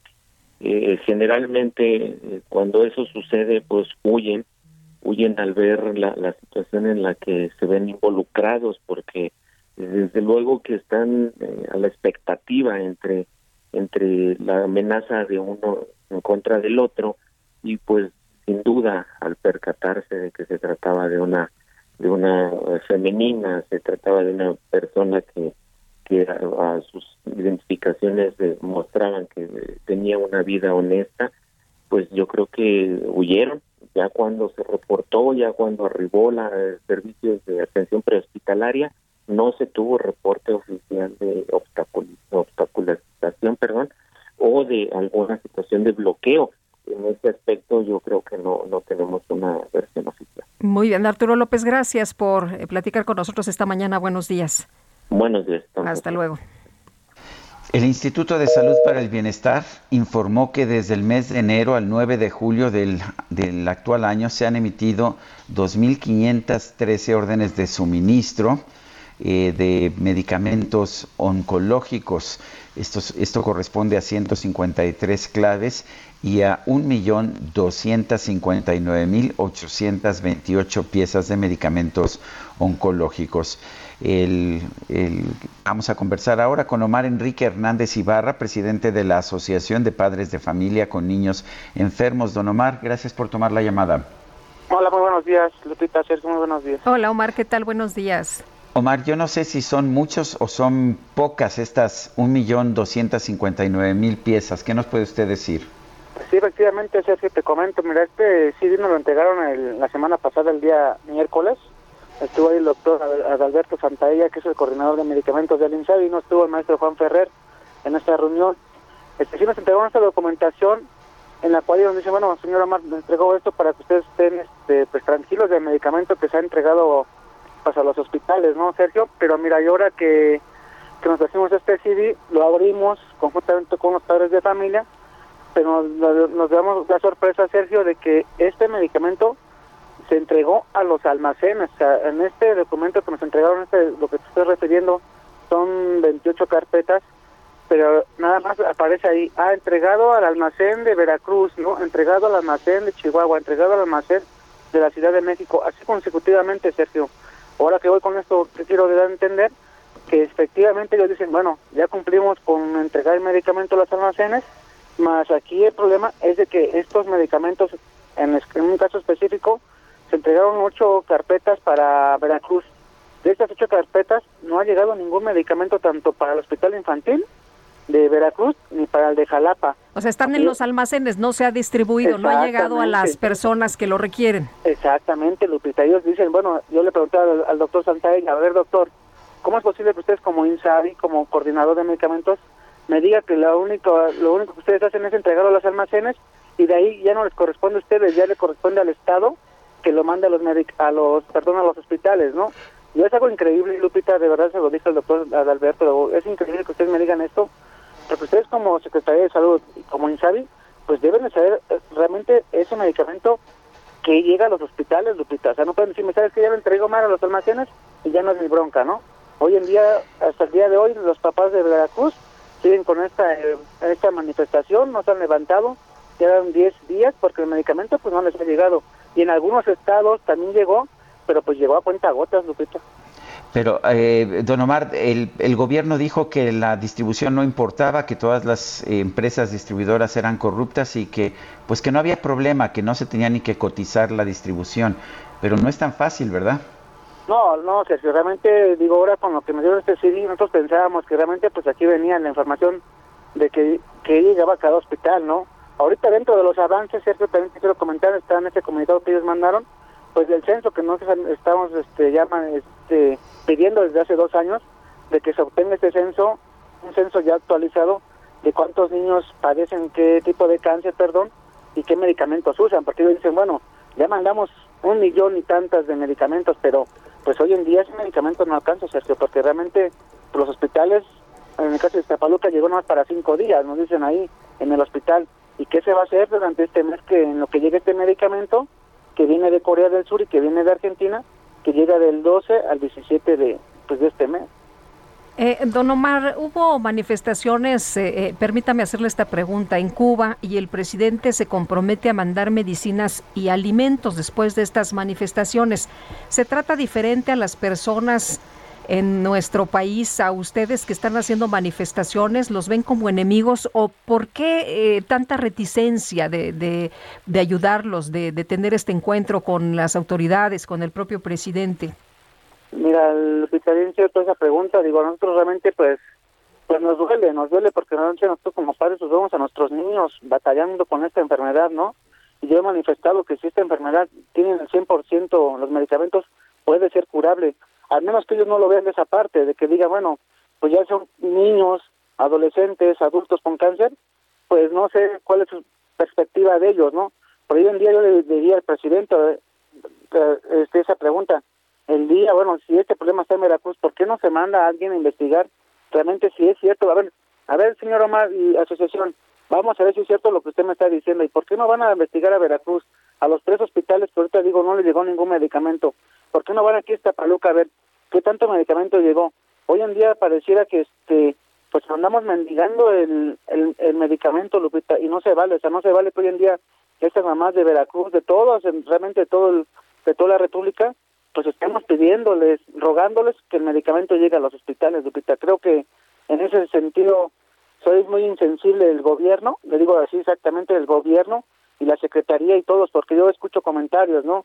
Escuché el comentario apenas del presidente creo de la comisión del Senado que dijo, es que esa enfermedad, pues cada cuatro horas fallecen los niños, así como que si, yo siempre he dicho, ellos lo manejan como números, estadísticas, para nosotros nuestros hijos no son números y realmente, como dijo este, este senador, pues sí, efectivamente es una enfermedad muy letal. Y si no le das el medicamento, pues mucho más, ¿no?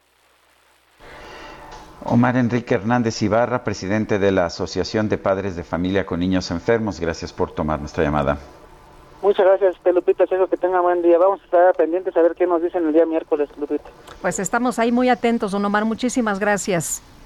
Hasta luego, Sergio. Muy difícil esta situación de, desesperación, de, impotencia. Fíjate que conozco eh, una, una persona que le tocaba su quimio la semana pasada y me dice, es que me atienden de manera sensacional en la clínica, me atienden muy bien, me reciben muy bien. El problema es que qué pueden hacer las enfermeras o los médicos si no llega el medicamento, no le van a poder poner esta quimio. Eh, tratado la familia de conseguir la medicina por fuera, tú sabes que ahorita es súper complicado, muy difícil obtener. Pues es que cerraron la principal planta productora de medicamentos oncológicos en México. Entonces, ya pues, ¿qué puedes esperar? Ya le dijeron, Sergio, ni, ni siquiera le van a poder ni esta y tenían la esperanza de que, bueno, pues en algunas semanas o en algunos días le pusieran, le aplicaran la otra y le dijeron, va a estar muy complicado ni esta ni las siguientes dos.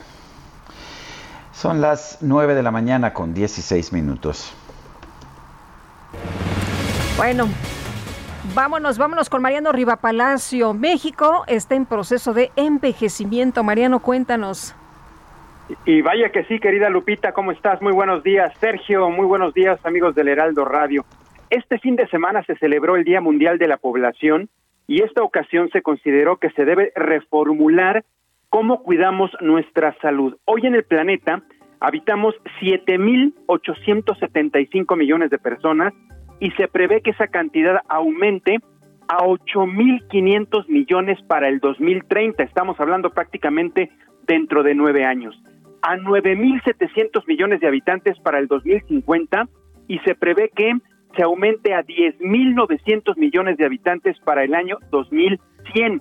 La Organización de las Naciones Unidas explica que lo anterior pues se debe al creciente número de personas que alcanzan la edad reproductiva y aunque se registran cambios notables en las tasas de fecundidad, la esperanza de vida se incrementó de 65 años a inicio de la década de 1990 a 72 años en los hombres y a 76 años en las mujeres para este año.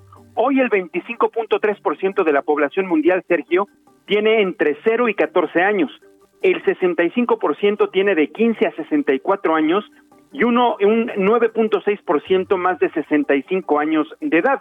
En México, la población total actual es de 126 millones 14 mil habitantes y según el Censo de Población y Vivienda del 2020, 64 millones 540 mil son mujeres y 61 millones 773 mil son hombres. Nuestro país ocupa el lugar número 11 a nivel mundial por su número de habitantes. Ahora, según datos del Instituto de Investigaciones Sociales de la UNAM, las proyecciones de crecimiento de la población se modificaron ya.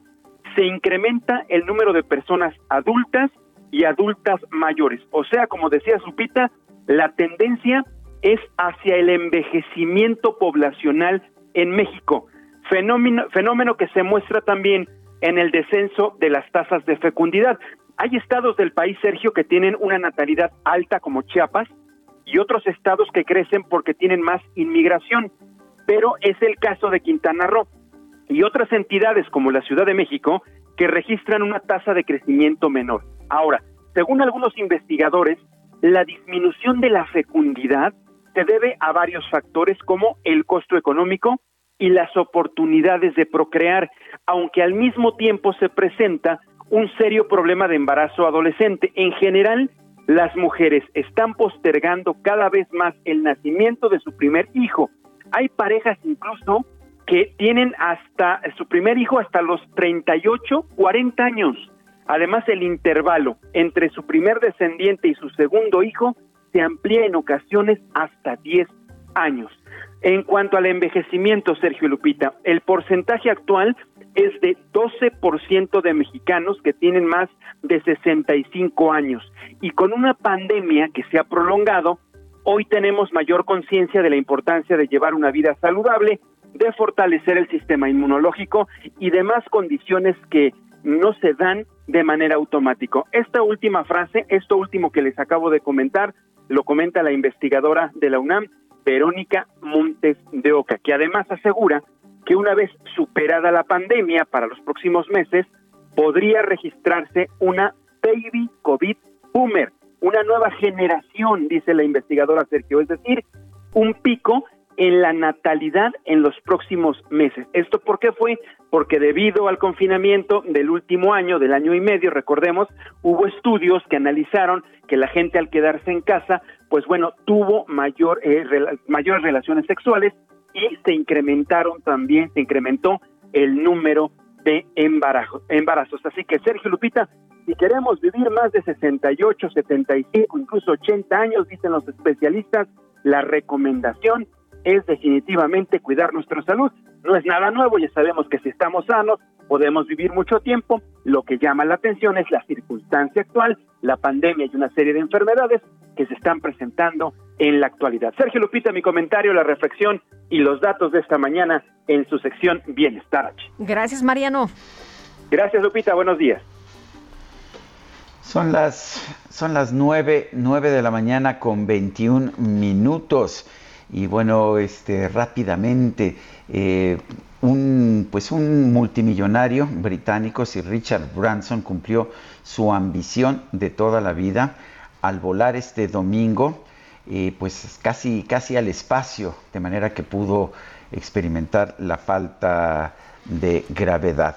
Eh, Ah, bueno, esto me están diciendo que tenemos una entrevista y aquí, no la había yo visto, estaba, no, me, no se me estaba actualizando el programa, pero vamos adelante, Lupita. Fíjate que está con nosotros el doctor César Lorenzo Wong Meraz, presidente de la Asociación de Tribunales Electorales de la República Mexicana, y vamos a, platicar precisamente, pues, eh, sobre este tema de la, la, primera línea defensiva del voto ciudadano, entre otros, entre otros más. Doctor, ¿qué tal? Muy buenos días.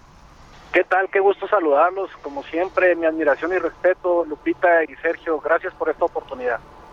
A ver, la gente a veces no entiende por qué hay tribunales electorales estatales, pero también el sistema federal. Fíjate, Sergio, que es una muy buena pregunta. En, en los 32 estados tenemos un tribunal electoral. Eh, por la cercanía que tiene que tener el tribunal local, la justicia al justiciable, es la primera línea de contención dentro de esta columna vertebral para poder atender los medios de impugnación que se presentan este con motivo del proceso electoral y también obviamente ahora después de la jornada electoral que son los tribunales locales que atienden eh, las gubernaturas, las diputaciones locales y los ayuntamientos. Quiero decirte que es muy importante los tribunales locales porque del 100% de medios de impugnación que se presentan en, en los tribunales, este, el 70% actúan como o actuamos como primera este, línea de contención, pero también como última. La gente acepta las resoluciones que tenemos o que dictaminamos los tribunales locales y ese 70% se queda ahí. Solamente un 30% se va a la justicia federal. Son gente que, que no está de acuerdo o que anda buscando una segunda opinión y busca impugnar alguna resolución que, que hayamos emitido y esas se van a las cinco salas regionales que, se tiene por el Tribunal Electoral del Poder Oficial de la Federación y a la sala superior. Pero quiero decirte que en ese en ese 30% que se tiene impugnado andamos con una confirmación de un 94%. Y eso quiere decir que la ciudadanía está creyendo en sus instituciones, cree precisamente que se están haciendo bien las cosas por los magistrados. Y, y por obvias razones, el 6 de junio, decimos nosotros, fue igual que el 7 de junio.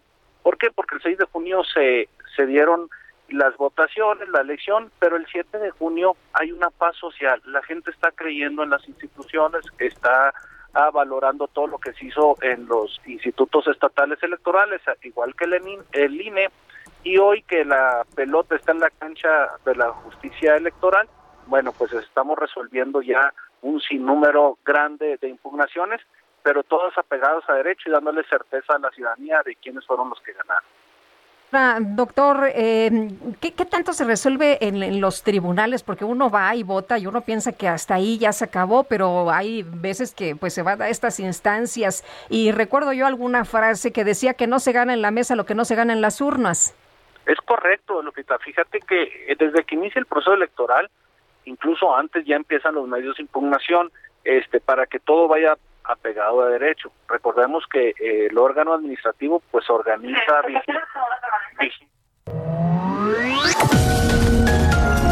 Sergio Sarmiento y Lupita Juárez quieren conocer tu opinión, tus comentarios o simplemente envía un saludo para ser más cálida esta mañana. Envía tus mensajes al WhatsApp 5520 109647.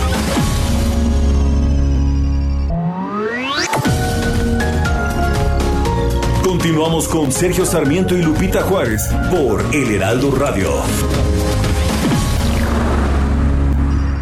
Amigos del Heraldo Radio, con Citibanamex y Bancanet Empresarial estás a un paso de hacer crecer tu empresa, porque puedes realizar operaciones desde cualquier lugar, en cualquier momento, desde el portal. Conoce tu saldo o descarga tu estado de cuenta desde donde estés Conoce más sobre Bancanet Empresarial y aprovecha todos los beneficios y herramientas que diseñamos para resolver tus necesidades y las de tu empresa. Citibanamex. Cada paso cuenta. Continuamos. Bueno, y estamos de regreso con el doctor César Lorenzo Wong, presidente de la Asociación de Tribunales Electorales de la República Mexicana. Nos agarró la guillotina, pero le preguntaba, doctor, sobre este tema. No se gana, no se gana en el tribunal lo que no se manifestó a la hora de la jornada electoral, ¿no? Así es, Lupita. Fíjate que es muy cierto. Eh, para poder acceder a la justicia electoral, este, los tribunales buscamos siempre dar la certeza, la legalidad, la objetividad, trabajar para que esa legitimidad que, que son las personas con las que, ganaron en las urnas, bueno, pues se vea que, fue conforme a derecho. Y ese es el trabajo que estamos realizando a lo largo y ancho de nuestro país, todos los tribunales electorales. Somos 123 eh, magistrados, 1.300 eh, personas que trabajamos en la justicia electoral local. Entonces, eh, ahorita contentos, con mucho trabajo, pero sobre todo dando esa paz social que, tanto necesita nuestro país. Muy bien, pues gracias, gracias doctor eh, César Lorenzo Wong Meraz por haber conversado con nosotros. Muchas gracias a ustedes y nomás un mensaje, feliz día de los abogados este 12 de julio a todos y cada uno. E igual para usted, doctor, muchas gracias. Gracias. de, último momento, el presidente de los Estados Unidos, Joe Biden, instó al régimen cubano a escuchar a su pueblo. Esto es lo que informa la Casa Blanca. Y es que ayer, ayer hubo manifestaciones de, con miles de cubanos en distintos puntos de la isla de Cuba, algunos de ellos en el malecón de La Habana, pero también en otros puntos. Estaban protestando en contra del gobierno del presidente Miguel Díaz Canel Las protestas empezaron en la localidad de San Antonio de los Baños, pero se extendieron. El presidente Díaz Canel dijo pues que esto era culpa de los Estados Unidos eh, y del bloqueo, del bloqueo comercial que, que, llevan a cabo los Estados Unidos en contra de la isla de Cuba. Tenemos en la línea telefónica a Agustín Antonetti, activista por los derechos humanos y especialista en geopolítica, coordinador de la Fundación Libertad en Argentina y miembro de Youth and Democracy in the Americas eh, para Washington. Vamos a, vamos a conversar con él. Agustín Antonetti, eh, ¿qué significan estas protestas? ¿Son culpa de los Estados Unidos o son producto de la, la situación económica y, y sanitaria que se está registrando en Cuba? Bueno, la verdad que, a ver, estas protestas es, es algo que que no es que surgieron de un día para el otro, ¿sí? es, es una, una represión interna sí que guardan los cubanos eh, por más de 60 años, más de 60 años de sufrimiento, de pobreza, de malas condiciones de vida, sí, de censura, sí, porque estamos hablando de, al fin y al cabo, la dictadura más larga de la historia de América Latina, sí. Eh, sin duda, yo, yo escucho hablar y, hablan de, de bloqueo, que dicho sea de paso, no es un bloqueo, sino que es un embargo. ¿sí? Eh, Cuba comercia con más de 100 países en el mundo, ¿sí? Y, de hecho el, embargo económico no incluye medicinas, no incluye alimentos, sí, incluso eh, Estados Unidos es uno de los países con que, más comercia eh, Cuba. Pero las protestas sociales que, que, vimos ayer, que por suerte han recorrido el mundo, es el cansancio, es el cansancio del pueblo cubano, sí. Fíjense si ven los videos de las protestas, el grito, el grito de todos los cubanos de punta a punta del país era libertad, sí. Eh, Agustín, una, sí. llama mucho la atención que se hayan atrevido los cubanos a realizar estos movimientos. De hecho, hay quienes eh, pues ha animado a señalar que esto eh, se ha realizado de manera inédita. Es como estamos viendo esta salida a las calles de los cubanos, que sabemos que ante algunas manifestaciones, algunos de ellos, pues en otras ocasiones han sido detenidos. Bueno, sí, de hecho son las protestas más grandes desde el maneconazo en los años 90, sí, son las protestas más grandes de los últimos años. Y esto se debe principalmente eh, al, apoyo internacional que se ha dado sí, hacia los ciudadanos cubanos eh, que han perdido el miedo, sí, porque a ver, si recordamos eh, en, el pasado, sí, esto era, era imposible, sí, primero por, la gran represión del régimen cubano que se da día a día, ¿no? pero a ver, principalmente por, no sé si ustedes habrán visto, si hubo un gran apoyo, un gran movimiento, una gran campaña ¿sí? en las últimas semanas, eh, visibilizando lo que es el tema de Cuba. Sí, eso ayudó mucho porque la gente sabe que no está sola. Igualmente ahora, eh, ya van más de 24 horas que el Internet está cortado en toda la isla, sí, están cortadas las comunicaciones en Cuba, la gente intenta comunicarse a través de, bueno, de una VPN, pero bueno, está todo cortado, todo para, para que no vuelvan las protestas como pasó el día de ayer. El, esta, eh, las, las, protestas que hemos visto son relativamente pequeñas, sí son algunos miles de personas, eh, lo cual es inusitado en Cuba, pero no se compara con las protestas multitudinarias que hemos visto en países como Venezuela o como Colombia o como Chile. ¿Significa esto que la mayor parte de la población es indiferente o es que sigue existiendo el miedo? No, no, es, eh, principalmente el miedo. A ver, si uno pregunta en Cuba, la mayoría de la población no está de acuerdo eh, con la dictadura, pero el miedo es total, porque, a ver, uno tiene que pensar, sí, que la población cubana, sí, eh, es, es, muy pobre, la situación es muy mala, ¿sí? Y, todo está controlado por el Estado, no hay nada que no se le pase al Estado. ¿sí? La policía te controla a cada minuto, a cada segundo, a la noche, a la madrugada se producen secuestros de los que de los eh, opositores, de los que piensan diferente, puedes perder tu trabajo por pronunciarte, eh, bueno, puedes ir a la cárcel, no hay libertad de expresión, y sí, y por eso poco a poco se va perdiendo el miedo. Lo que vimos ayer, sí, es un gran logro para Cuba, para los ciudadanos cubanos, sí, porque vimos miles de personas en las calles, en La Habana, sí, como no había pasado nunca. E, eso significa que cada vez se va perdiendo el miedo, sí, que a la gente no le importa, la, la, respuesta que pueda llegar a tener la dictadura cubana, ¿sí? y que, a ver, no hay mal que dure 100 años. Y algún día esta dictadura va a tener que caer, ¿sí? Porque primero que es inhumano eh, la situación de, los ciudadanos cubanos y más en este contexto de pandemia, ¿sí? Eh, no hay nadie que, soporte lo que se vive en Cuba, ¿sí? Porque realmente eh, es, realmente increíble, ¿sí? No hay nadie que merezca sufrir el sufrimiento que están, que están pasando los cubanos en este momento y hace más de 60 años. Agustín Antonetti, activista por los derechos humanos, eh, coordinador de la Fundación Libertad en Argentina. Gracias por esta conversación. Muchas gracias a ustedes por invitarme. Adelante, Lupita. Oye, y yo, yo le quiero recomendar a nuestros amigos del auditorio que se echen una somadita ahí en un documental que me parece que es eh, importante, imprescindible, eh, diría yo. Eh, se llama Cuba and the Cameraman y lo pueden ver en, en, Netflix y te da una idea, Sergio, de lo que se vive a lo largo de varios años, que es el documental, pues de cómo va cambiando, cómo se va transformando Cuba y su régimen y bueno, incluso hasta la muerte de, de Fidel, pero creo que vale la pena en estos momentos echarle por ahí una, una visitadita. Bueno, vamos a, vamos a un resumen de la información más importante. Ya tengo coderas, rodilleras, casco. Algo me falta. Para sentirte segura, ve a Soriana, porque toda la protección femenina e incontinencia la pongo al 3x2. Como Saba Buenas noches, lleva 3 por 170 y ahorra 85 pesos. Tú pides y Julio Regalado manda. Solo en Soriana. A julio 18. Aplican restricciones. Esta mañana el presidente de Cuba, Miguel Díaz Canel, denunció que la crisis y las protestas registradas en su país son causadas por el bloqueo económico que impuso Estados Unidos a su país.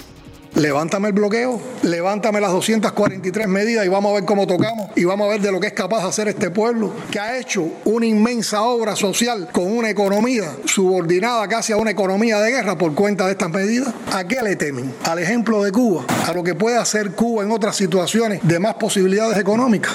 ¿Por qué no pueden ser capaces de convivir civilizadamente en una relación con un país, aunque tengamos diferencias ideológicas, que no constituye ninguna amenaza para los Estados Unidos? A nosotros no nos interesa. Bueno, y desde el estado de Tabasco, el presidente López Obrador denunció que los medios de comunicación buscan politizar el tema de las protestas en contra del gobierno de Cuba. Ha habido un despliegue informativo inusual, desde luego promovido por quienes eh, no están de acuerdo con las políticas del gobierno de Cuba. Es obvio, no hay que politizar el asunto y no hay que utilizar de bandera el apoyo humanitario para interferir en asuntos que solo corresponden resolver a los cubanos. La eh, además, el presidente dijo que está dispuesto a enviar medicinas, vacunas y alimentos a Cuba para ayudar al gobierno de ese país a atender la crisis que atraviesa. Si el gobierno de Cuba lo considera necesario y su pueblo así lo demanda, el gobierno de México podría ayudar con medicamentos, con vacunas, con lo que se requiera. ¿Con comida también, presidente? Y con comida, porque la salud y la alimentación son derechos humanos fundamentales, sin el manejo político intervencionista que se le está queriendo dar a este asunto. La Organización de las Naciones Unidas para la Alimentación y la Agricultura advirtió que la pandemia de COVID-19 podría agravar de manera duradera la crisis de hambre en el mundo.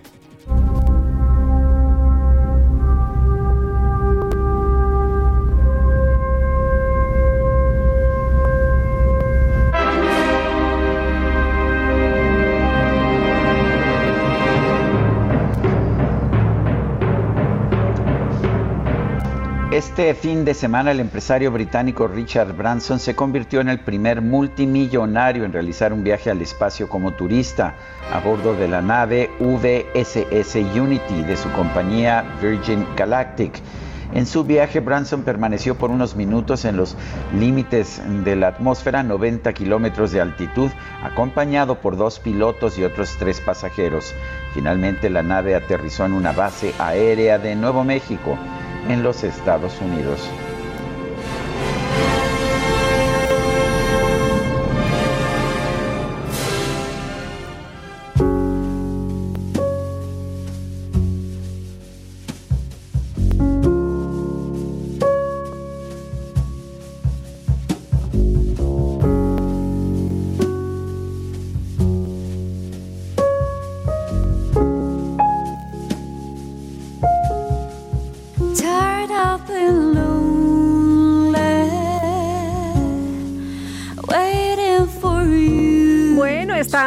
Hermosa voz es de Dana Garay, que es compositora y cantante de jazz mexicana y que ha estrenado dos sencillos. Dana, qué gusto tenerte con nosotros esta mañana. Muy buenos días.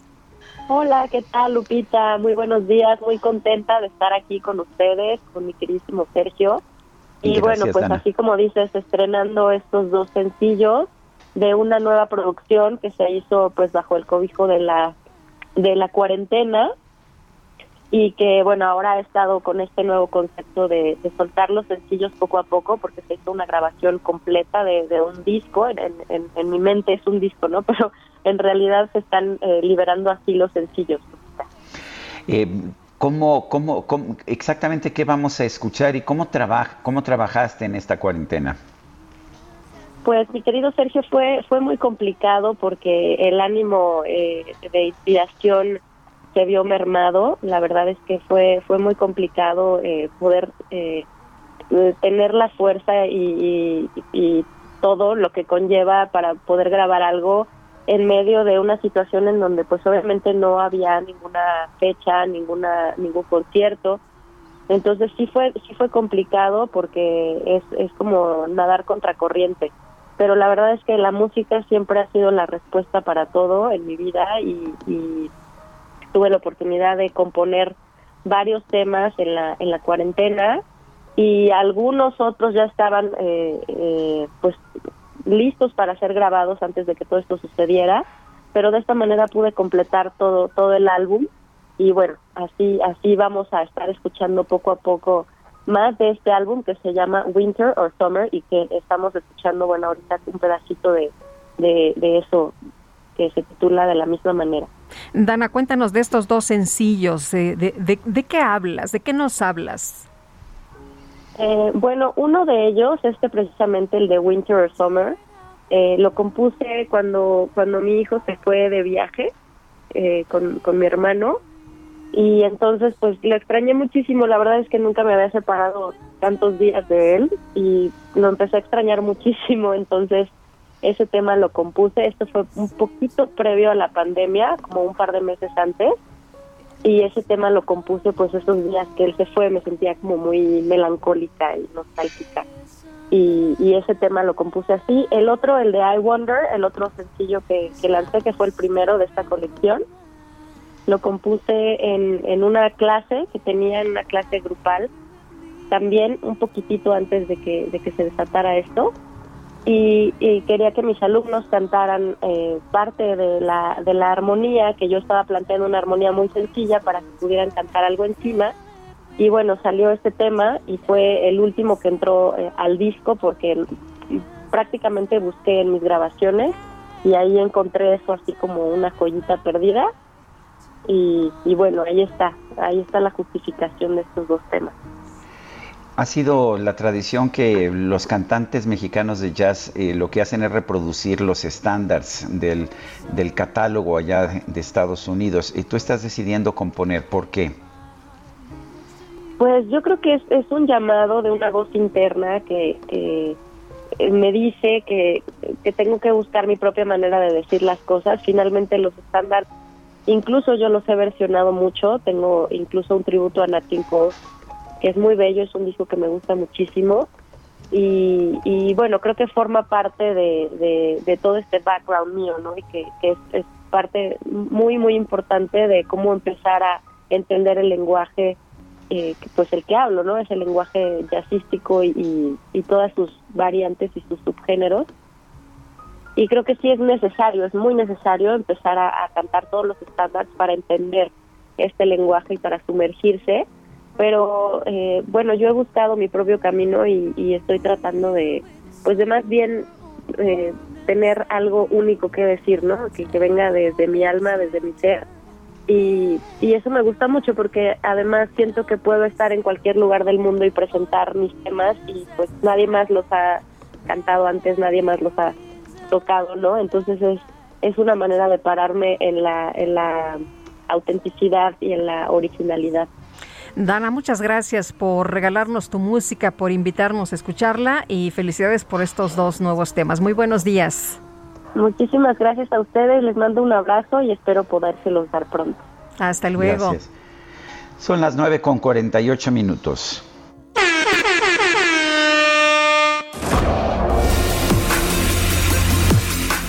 Damas y caballeros,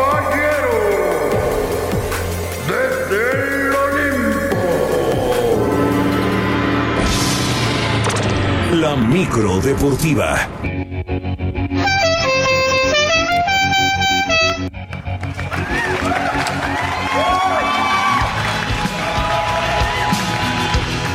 Bueno, ya está con nosotros aquí Sergio en la cabina. En la mera cabina, bueno, mi querido Julio Romero, ¿qué nos tienes esta mañana? Fue un fin de semana muy intenso en materia deportiva. ¿Cómo estás, Sergio Lupita? Amigos Hola, del ¿qué auditorio, tal? qué placer saludarles. Oye, con todo y pastel llegó, ¿eh? Un pastel de la micro deportiva, muy bonito. Muy, Muy bien. oye, pues sí, acá para el cacharpo, pues que es el dueño de todo el negocio, él es el que cobra, sienta a las damas, las pasa. Falso. Cobra, cobra el pasaje y demás. Oigan, desde el Olimpo ya 11 días, cuenta regresiva para el inicio de la justa veraniega allá en Asia. Oigan, también rapidísimo, antes de irnos con la información, no quiero dejar pasar la oportunidad, hoy en el Día del Abogado, no, felicidades a todos los abogados hoy en su día. Muy, muy en especial a la mejor, a la licenciada Norma Figueroa Figueroa. Un beso y un abrazo. Así es que felicidades en su día del abogado. Pues vámonos rapidísimo con la información. Italia, Italia volvió a ganar una Eurocopa. Venció a Inglaterra en el propio estadio de Wembley.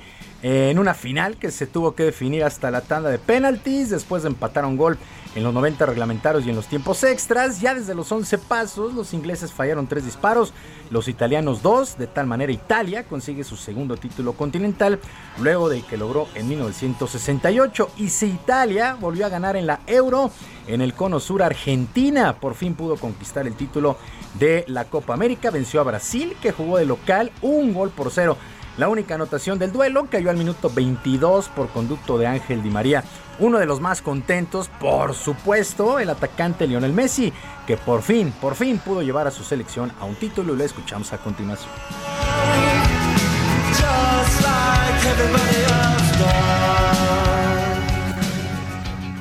necesitaba, la verdad que necesitaba sacarme la espina de poder conseguir algo con, con la selección, había estado muy cerquita muchísimos años y, y sabía que en algún momento se, se iba a torcer, se iba a dar y creo que no hay mejor momento que este, no, creo que, que soy un agradecido a Dios por regalarme eh, este momento en Brasil, ganándole a Brasil, creo que, que, que estaba guardando ese momento para mí y, y soy un agradecido.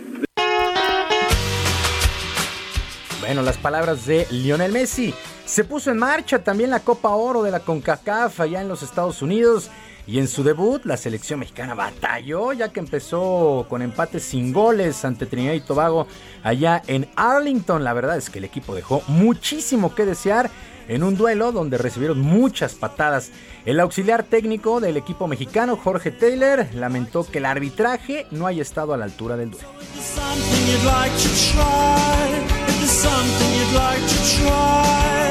Ask me, I won't say no. How could? Yo creo que se debe cuidar a todos los jugadores por igual y si está el VAR es para usarlo. Si no, no sé para qué la Confederación, la CONCACAF lo pone, ¿no? Está para usarlo. Eh, si no, no, se tendría que poner el VAR.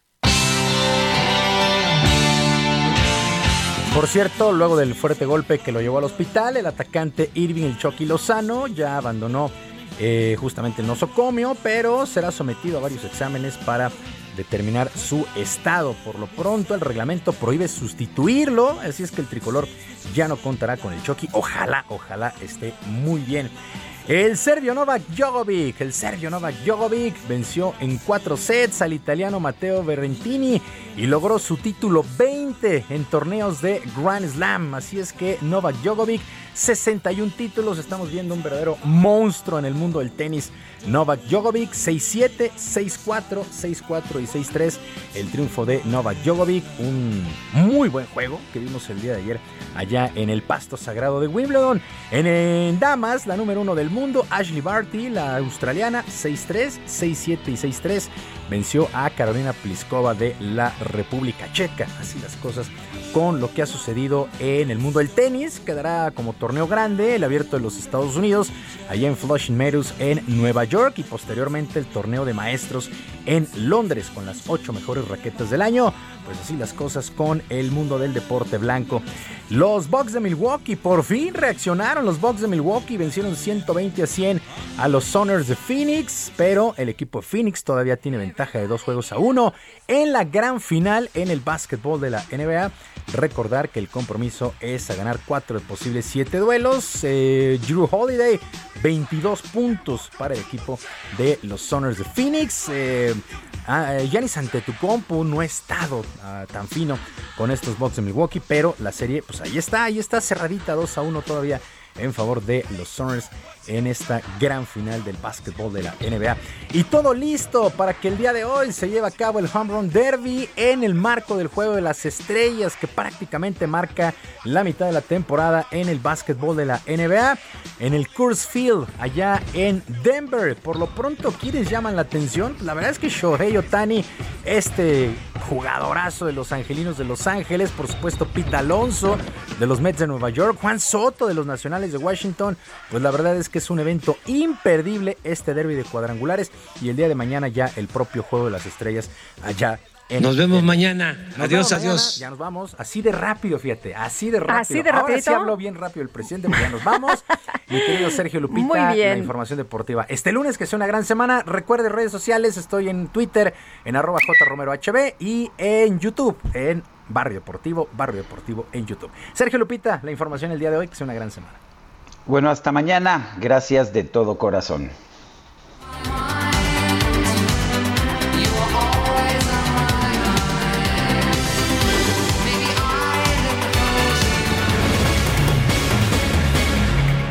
Heraldo Media Group presentó Sergio Sarmiento y Lupita Juárez por El Heraldo Radio.